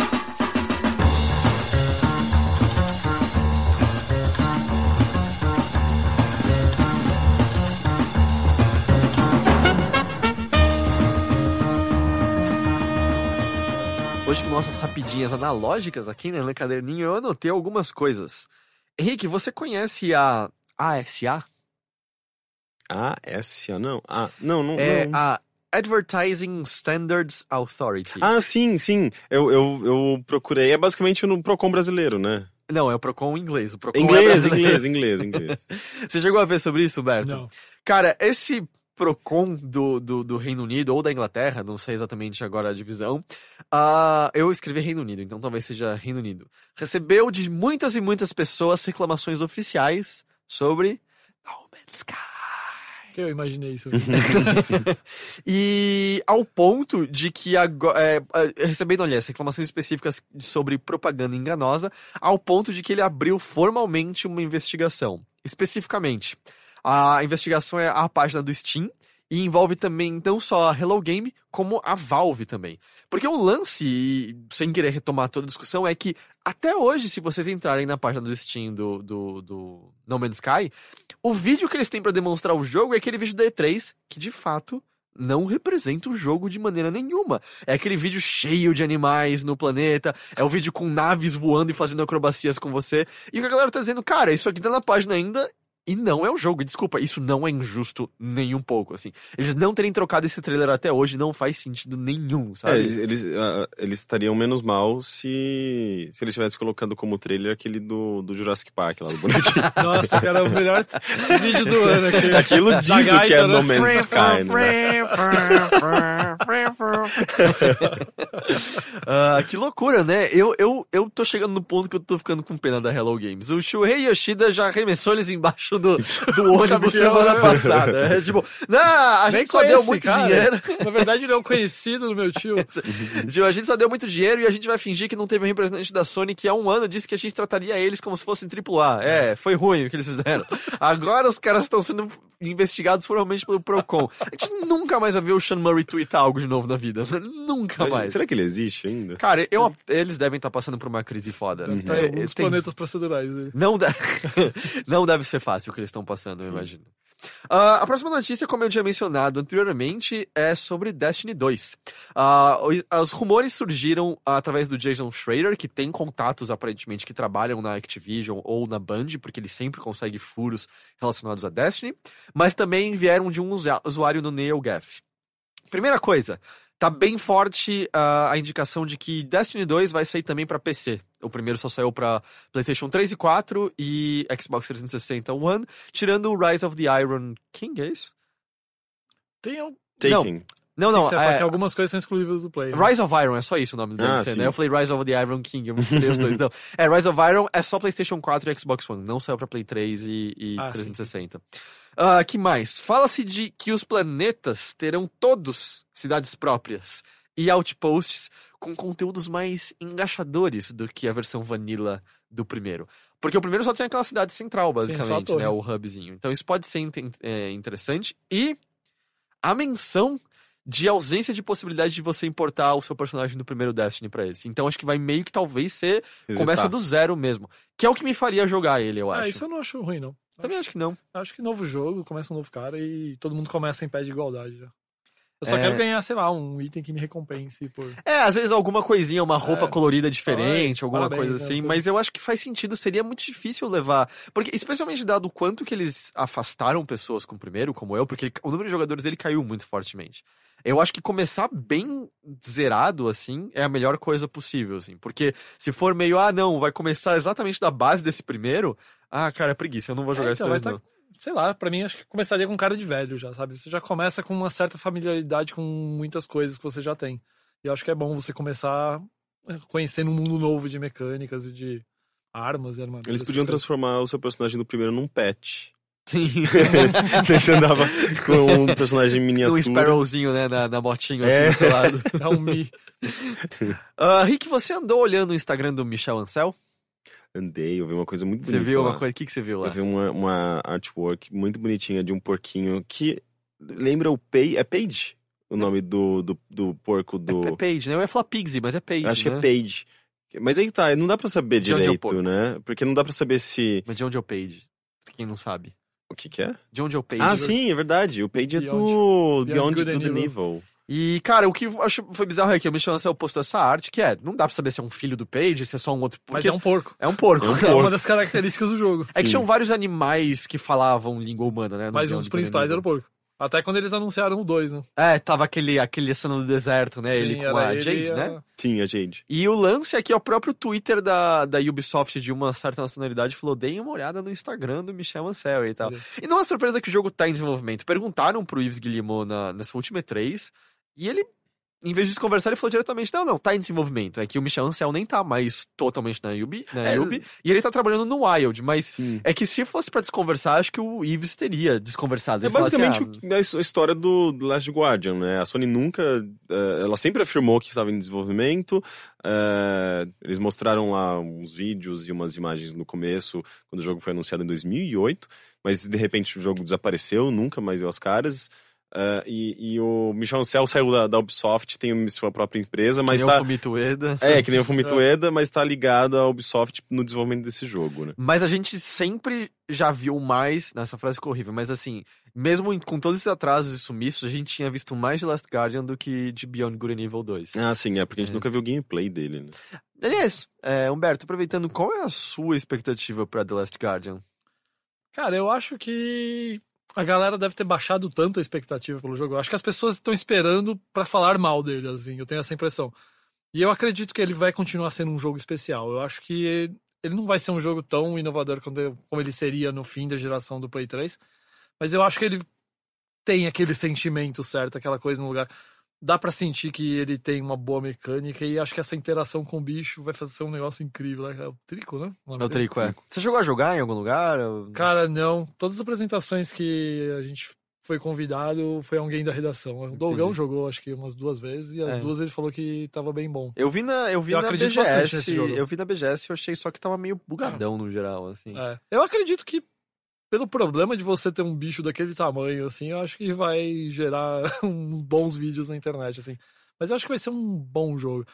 Assim, se pelo meu feeling, sim, não é, por exemplo, como aquele Days Gone. Aquele jogo é um jogo que eu não, não acredito, né? Toda vez que eu vejo ele. genérico pra cacete, É, né? eu falo, cara, esse jogo não vai dar certo. É, Não- ninguém saiu muito animado com ele. Eu, É. eu gostei, na real, o que eles mostraram no E3, mas eu senti que a reação geral foi meio. é, Eu gosto só do, do- da, da pilha de zumbis lá, mas de- os cenários, os Mas personagens... é pilha de zumbi de papel, né? Ah, é, mas não é nenhuma assim novidade, né? A gente é. tá, tá falando aqui de um jogo de 2010 que fazia a mesma coisa. né? Mas é, eu sinto que são jogos cuja. 2010 não, 2006 Dead Rising, né? Acho 2006? Eu acho que é 2006. Ou não, é, talvez, Ah, cara. ele tá em 2016, 10 anos É. de Dead Rising.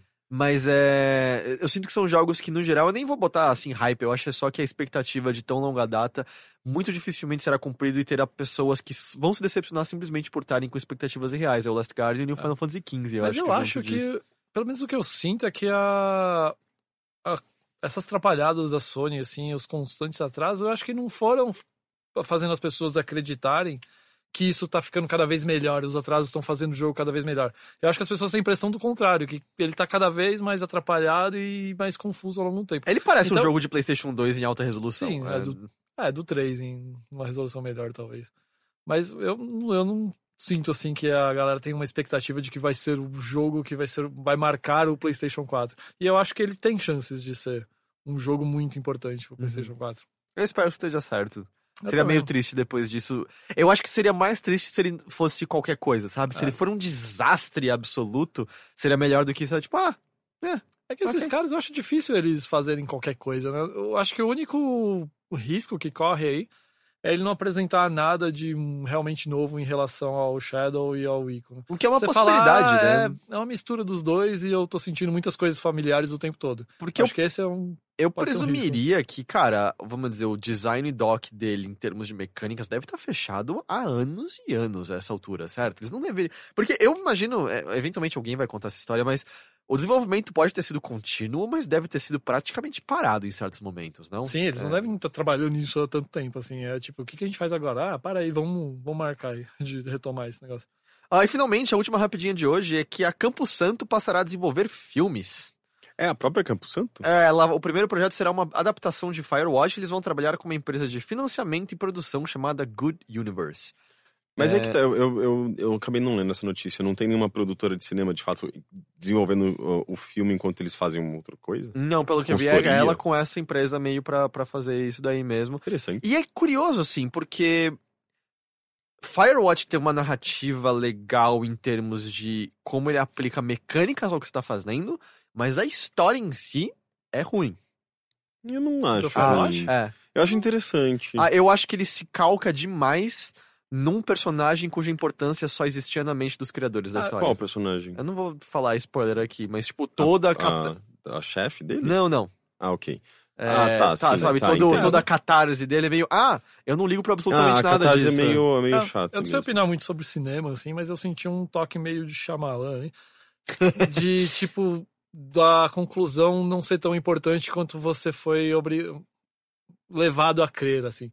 Você é meio que levado a crer que está participando de coisas muito especiais, quando você vai ver, ah, não foi um negócio tão especial Uhum. assim, né? Foi... É, é, ele vira um, um, um, um jogo meio que sobre, sobre- uma paranoia, né? É. Do nada, assim, tipo, já muda completamente.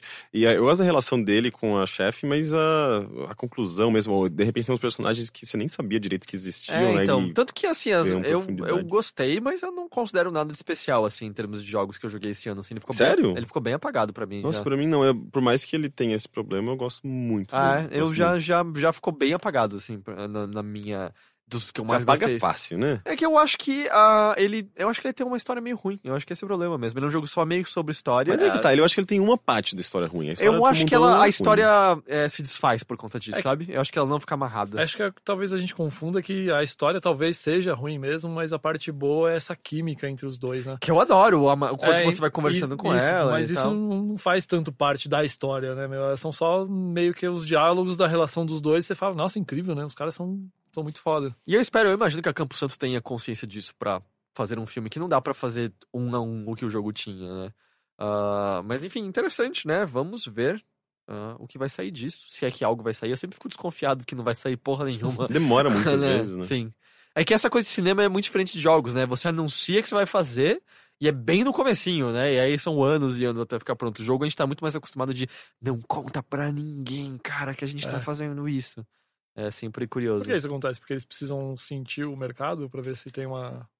Eu uma acho daquilo? que. É bom é que eu não manjo de cinema o suficiente pra falar, mas é que eu acho que talvez seja mais comum os jogos serem abandonados mesmo depois de meio que desenvolvidos já meio fartamente, assim. Hum. É que, tipo, você vai e produz algo que já tá bem parrudo, e aí você olha, cara, não tá dando certo isso, vamos jogar fora esse negócio inteiro e recomeçar um outro projeto, sabe? Eu não sei se é exatamente isso, mas. Vamos pros e-mails então?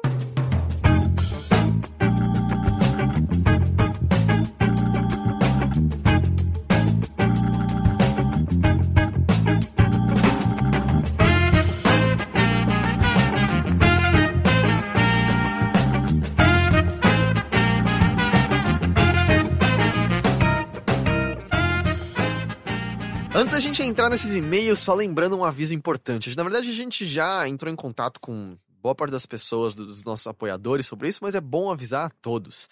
A gente alcançou a meta de 5 mil reais no Apoia-se. Êêêê! Que é incrível, muito obrigado, é muito, muito foda. E eles, ele continua crescendo, tava em 5,200 quando eu fui olhar hoje e tal. É, não, não, vamos, vamos em direção à próxima meta, né? Que é- Enquanto, no momento que você. que a pessoa está ouvindo isso, deve estar em 5.300. Será? Será? Vamos, vamos ver, quem sabe. Aqui é um- é- são só algumas horas, né, daqui até isso aqui ser publicado. Vai, então- vai tá, cara. Mas o que acontece? A meta de 5 mil especificamente é referente a podcasts filmados. O que acontece? A gente está a partir de agora analisando possibilidades que a gente tem sobre como fazer isso exatamente, se a gente vai usar já um equipamento que a gente possui, se a gente vai comprar um novo equipamento, se a gente vai usar uma infraestrutura do estúdio para isso, exatamente como a gente vai fazer, que tipo de edição ele vai receber, se ele vai ser mais cru, etc, etc, etc. O que acontece? A gente chegou a avisar, mas o dinheiro do Apoia-se a gente só vai receber pela primeira vez em novembro. A gente não vai receber em outubro, que é um mês depois da gente ter começado a campanha. Porque... Começo de novembro, né, Vali? É, Deixa começo de claro. novembro, é. Porque a gente começou no começo de setembro, né? Dia 6 foi o nosso aniversário. E o que acontece é que o Apoia-se precisa de 30 dias pra, pra aceitar o- o- os cartões e depois mais 30 dias para executar os pagamentos. Então, na verdade, as únicas coisas que a gente vai receber inicialmente são os boletos, que, obviamente, são, a gente, é, é, são muito bem-vindos, é muito bom que a gente tenha essa possibilidade, mas a esmagadora maioria dos pagamentos são feitas via ah, cartões de crédito. Então, o que acontece é que o grosso do dinheiro a gente só vai começar a ver a partir de novembro, o que significa que se a gente precisar da compra de algum equipamento ou, ou melhorar alguma coisa que a gente possui atualmente, a gente só vai poder fazer a partir de lá. Então, pode até ser que a gente comece a fazer alguns testes antes disso, relacionados a algumas outras coisas, mas a mudança para podcasts em vídeos, ah, o que mudança? Eles também vão continuar existindo em áudio e tal, mas ah, essa novidade de podcast em vídeo só vão começar a acontecer pelo menos é, é, no- em novembro. Tá? Pode ser que demore um pouquinho mais que isso, mas assim, dificilmente vai acontecer antes disso. Eu me embaralhei um pouco, mas é isso. Dificilmente vai acontecer antes de novembro, só para deixar claro. E de novo, muito obrigado a todo mundo que acessou o apoia.se barra overloader e olhou nossas metas e nossas recompensas e ah, nos ajudou, porque, cara, isso tem sido incrível, é, tá dando uma segurança pra gente ah, inimaginável. Foi a melhor decisão que a gente pôde fazer, começar a migrar do Patreon pro Apoia-se, assim, a, a plataforma tem sido muito, muito, muito boa. E, de novo, muito obrigado por você acreditar no Overloader. Ok? Ah, então, indo para os e-mails propriamente, lembrando que você pode enviar sua cartinha eletrônica para o endereço de correio mothership.overloader.com.br para enviar suas perguntinhas, as suas dúvidas, as suas correções, ou quem sabe simplesmente algum questionamento vago e etéreo sobre a vida, tal qual fez o Vitor Oliveira, Henrique.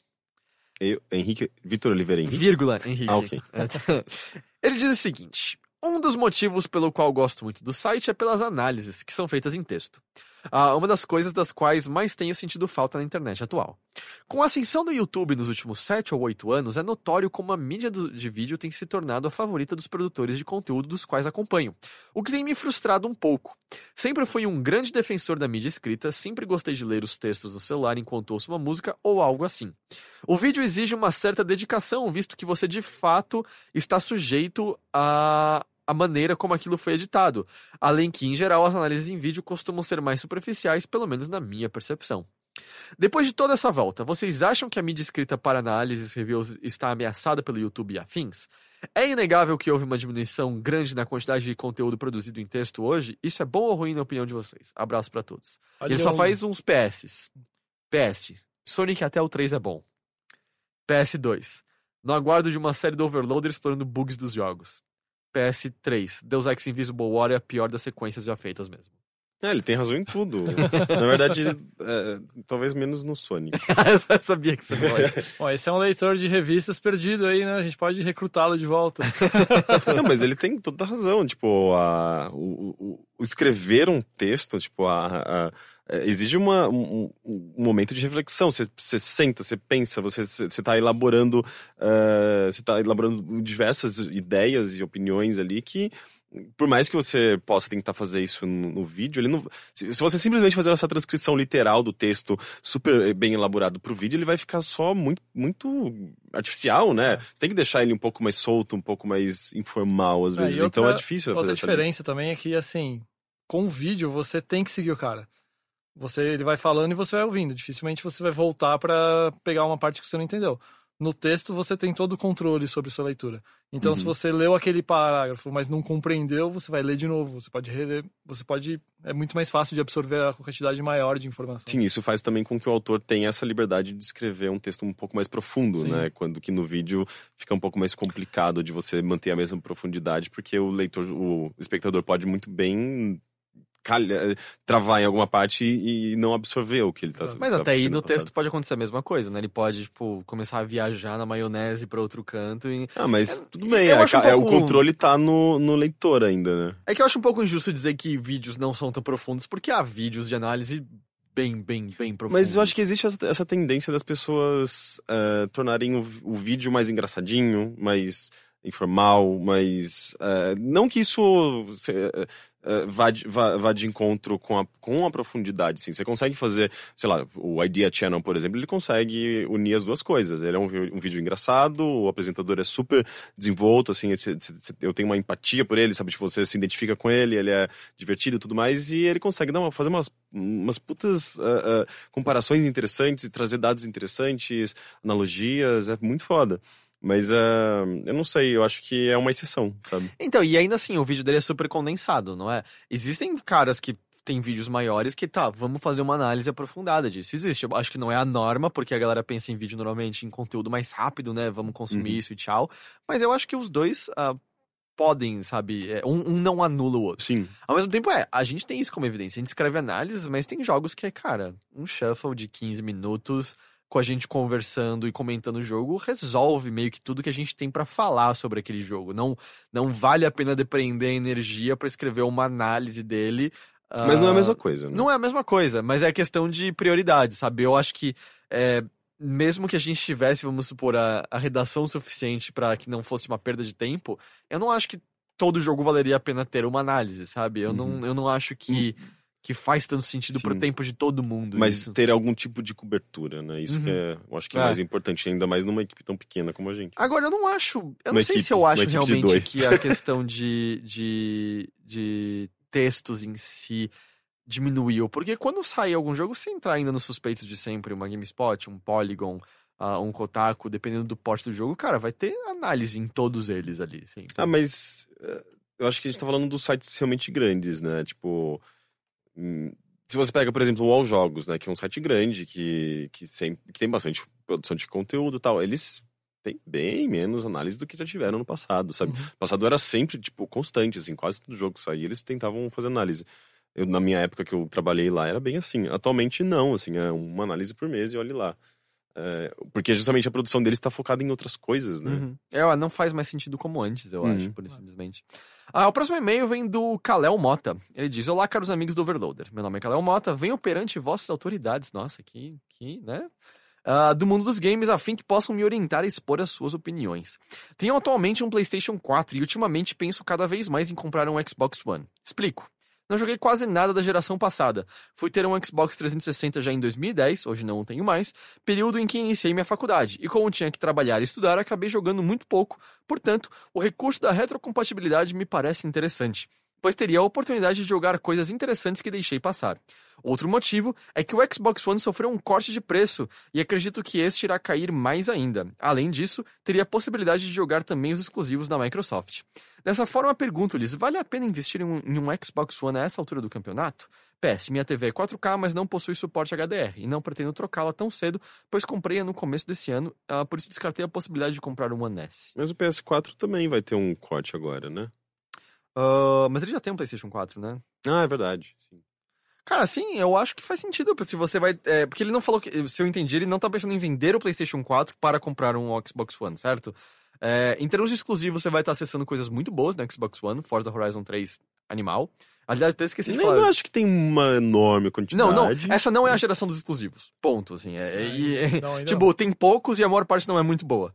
Mas é. E no Xbox One especificamente tem muito exclusivo tranqueira, né? Tipo, o É que tem- Record é, como, como exemplo. Eu acho que tem mais exclusivo que o PlayStation 4, mas eu não. Uma boa parte dele é Eu meio não sei se a, a quantidade de exclusivos bons é maior necessariamente. Mas é. E, cara, é, se você vai ter acesso a esse catálogo inteiro de jogos antigos, e a Microsoft tem atualizado essa lista de maneira bem rigorosa e, e- e constante, eu acho que vale a pena. Eu, eu gosto de ter os dois. É, sei lá, é, é, se você pode, sabe? Se eu entendi corretamente, você não tem que vender um deles. É, porque se fosse pra vender, aí eu já diria não, na real. Assim. Mas é. Se você pode ter os dois, ah, eu, eu não vejo por que não. Até porque você vai ter acesso a jogos muito, muito, muito legais do É, Xbox é. 360. Eu concordo. Ok. Tô aqui pensando assim, na lógica de comprar um videogame atual pra jogar jogo antigo. se compensa tanto assim. É que eu não sei se, se é uma coisa que ele vai. Sei lá, às vezes ele acha super interessante a ideia, mas daí, tipo, ele vai lá, compra, joga alguns e fala, é, não é, não é o que eu quero exatamente. então. e É, acaba não utilizando tanto. pode acontecer com qualquer console, né? Porque eu acho que a, a retrocompatibilidade, eu, tenho, eu não sei, é uma sensação minha, assim, que parece que faz sentido pra quem eh, tinha os jogos no console anterior e quer ter uma forma de ter acesso a esses jogos. manter, que, é, tipo, já foi um investimento que ele, que ele fez né, no passado, né? Ele quer continuar tendo acesso a esses jogos. E eu não sei se al- alguém que pulou a geração completamente vai querer de fato voltar e explorar essa, toda essa, essa geração anterior. É que pra mim é legal que cada vez que eu entro na minha biblioteca lá do Xbox One, tudo meio que eu já tinha da Live Arcade tá lá já, e tudo Uhum. que eu botei de disco físico no Xbox One do 360, que eu tinha também tá lá já, sabe? Então é meio, ah, eu tenho um catálogo gigante. Foi assim que eu joguei Pac-Man Championship Edition DX. É tipo, ah, tá aqui já, Ah, sabe? Isso realmente E faz, aí, um, é. nossa, faz uma falta enorme. Eu fico imaginando se eu pudesse pegar, sei lá, o Tokyo Jungle do Play 3 e jogar agora no Play 4, seria incrível. né? Mas Sim. eu acho que essa é a última geração que eles não terão retrocompatibilidade desse jeito. Porque do jeito que a gente tá acostumado com o digital até uma conta, Não dá pra perder mais as Não coisas. Não é, Não- tipo, o, o Steam é uma maravilha por conta disso, assim, todos os jogos que eu comprei lá em 2009, São seus 2008, pra sempre. estão né? lá ainda, sabe, não... Nossa, eu devo ter perdido uns 200, acho que mais uns 300 jogos de É boa, assim, na, muito- no, é muita coisa, no assim, tipo, PS3. tudo bem que às ah, não vezes... perdeu, né? Se você ligar, tá lá, mas... Sim. Cara, você já tentou ligar um Play 3 hoje em dia? Não, tá, tá que nem 360. assim. Nossa, é horrível, cara, porque é a loja do Play 4, tentando rodar no Play 3. O sistema fica hum, lento, cara, de um jeito que você. Eu não consigo jogar, cara. Entendi. Não tem como. Ah, mas é isso, gente. A gente vai fazer só dois e-mails hoje, porque já tá tarde, agora já são, tipo, 11, quase meia. Todo mundo tá com sono e todo mundo vai ter que voltar nas escuras ruas de São Paulo Isso, agora. Então hoje a gente vai ter um pouquinho menos de e-mails. Humberto, muito obrigado pela sua participação. Eu agradeço o Foi um convite. prazer. Fazia tempo, né, que a gente tava tentando. Sim, sim, tentando. sim, sim. Ah, mas é um prazer, sempre um prazer conversar com você. Só chamar que Ah, então, lembrando, tá, é revista oficial do PlayStation. Isso, revista do PlayStation, do Xbox, também não é minha, mas a Game Informer também é da editora Europa. Recomendo for- fortemente. E E quando os a gente produtos da Old Gamer, né? quando a gente pode esperar exatamente o próximo almanac? Cara, esse do MSX ele vai sair no começo de novembro. É? Ah, então falta pouquinho Falta tempo. pouco. Aí o seguinte a ele é o do Atari. Aí conta dois meses e o do NES. Uhum. E aí depois surpresa. É, aí depois vai ter uma segunda temporada, né? Do Engage. é o meu Vai sonho. ter três um páginas. folheto, né? Engage eu não digo, viu, cara? Mas assim, como uma satisfação pessoal, eu Vai vou ter que- que é, incluir o 3DO, assim. Botar uma brochura na banca.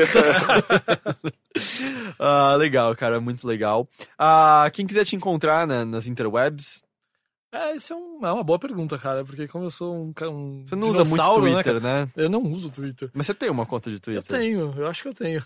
Mas eu coloquei quando só pra ver como era e falei, eu não entendo essas modernidades e não fui. Acho que é mais pela. Nossa, não, não chegue perto do, do, do... Gente, nem eu sei. Snapchat? Do Snapchat. Eu entendi como funciona. Ah, é. Mas, porra, ele é muito mais modernidade do que o Twitter. Tá? Twitter Eu até é entendi velho, como ele funciona, eu só 2008. não entendi porque eu ficaria nele. É, é, exatamente. Ok, então não tem onde te encontrar. É, mas só se procurar as páginas oficiais da revista oficial do PlayStation, revista of- oficial do Xbox no Facebook e a galera já- normalmente conversa com a gente por lá. Ou playstation.europanet.com.br, xbox.europanet.com.br. Legal.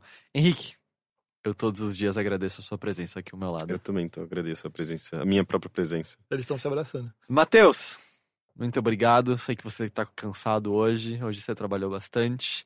Mas você tá muito elegante e chique, sabia? Você serve de alguma coisa. Muito- Muito obrigado e a gente se vê de novo com mais Mothership na semana que vem. Tchau. Tchau. Falou!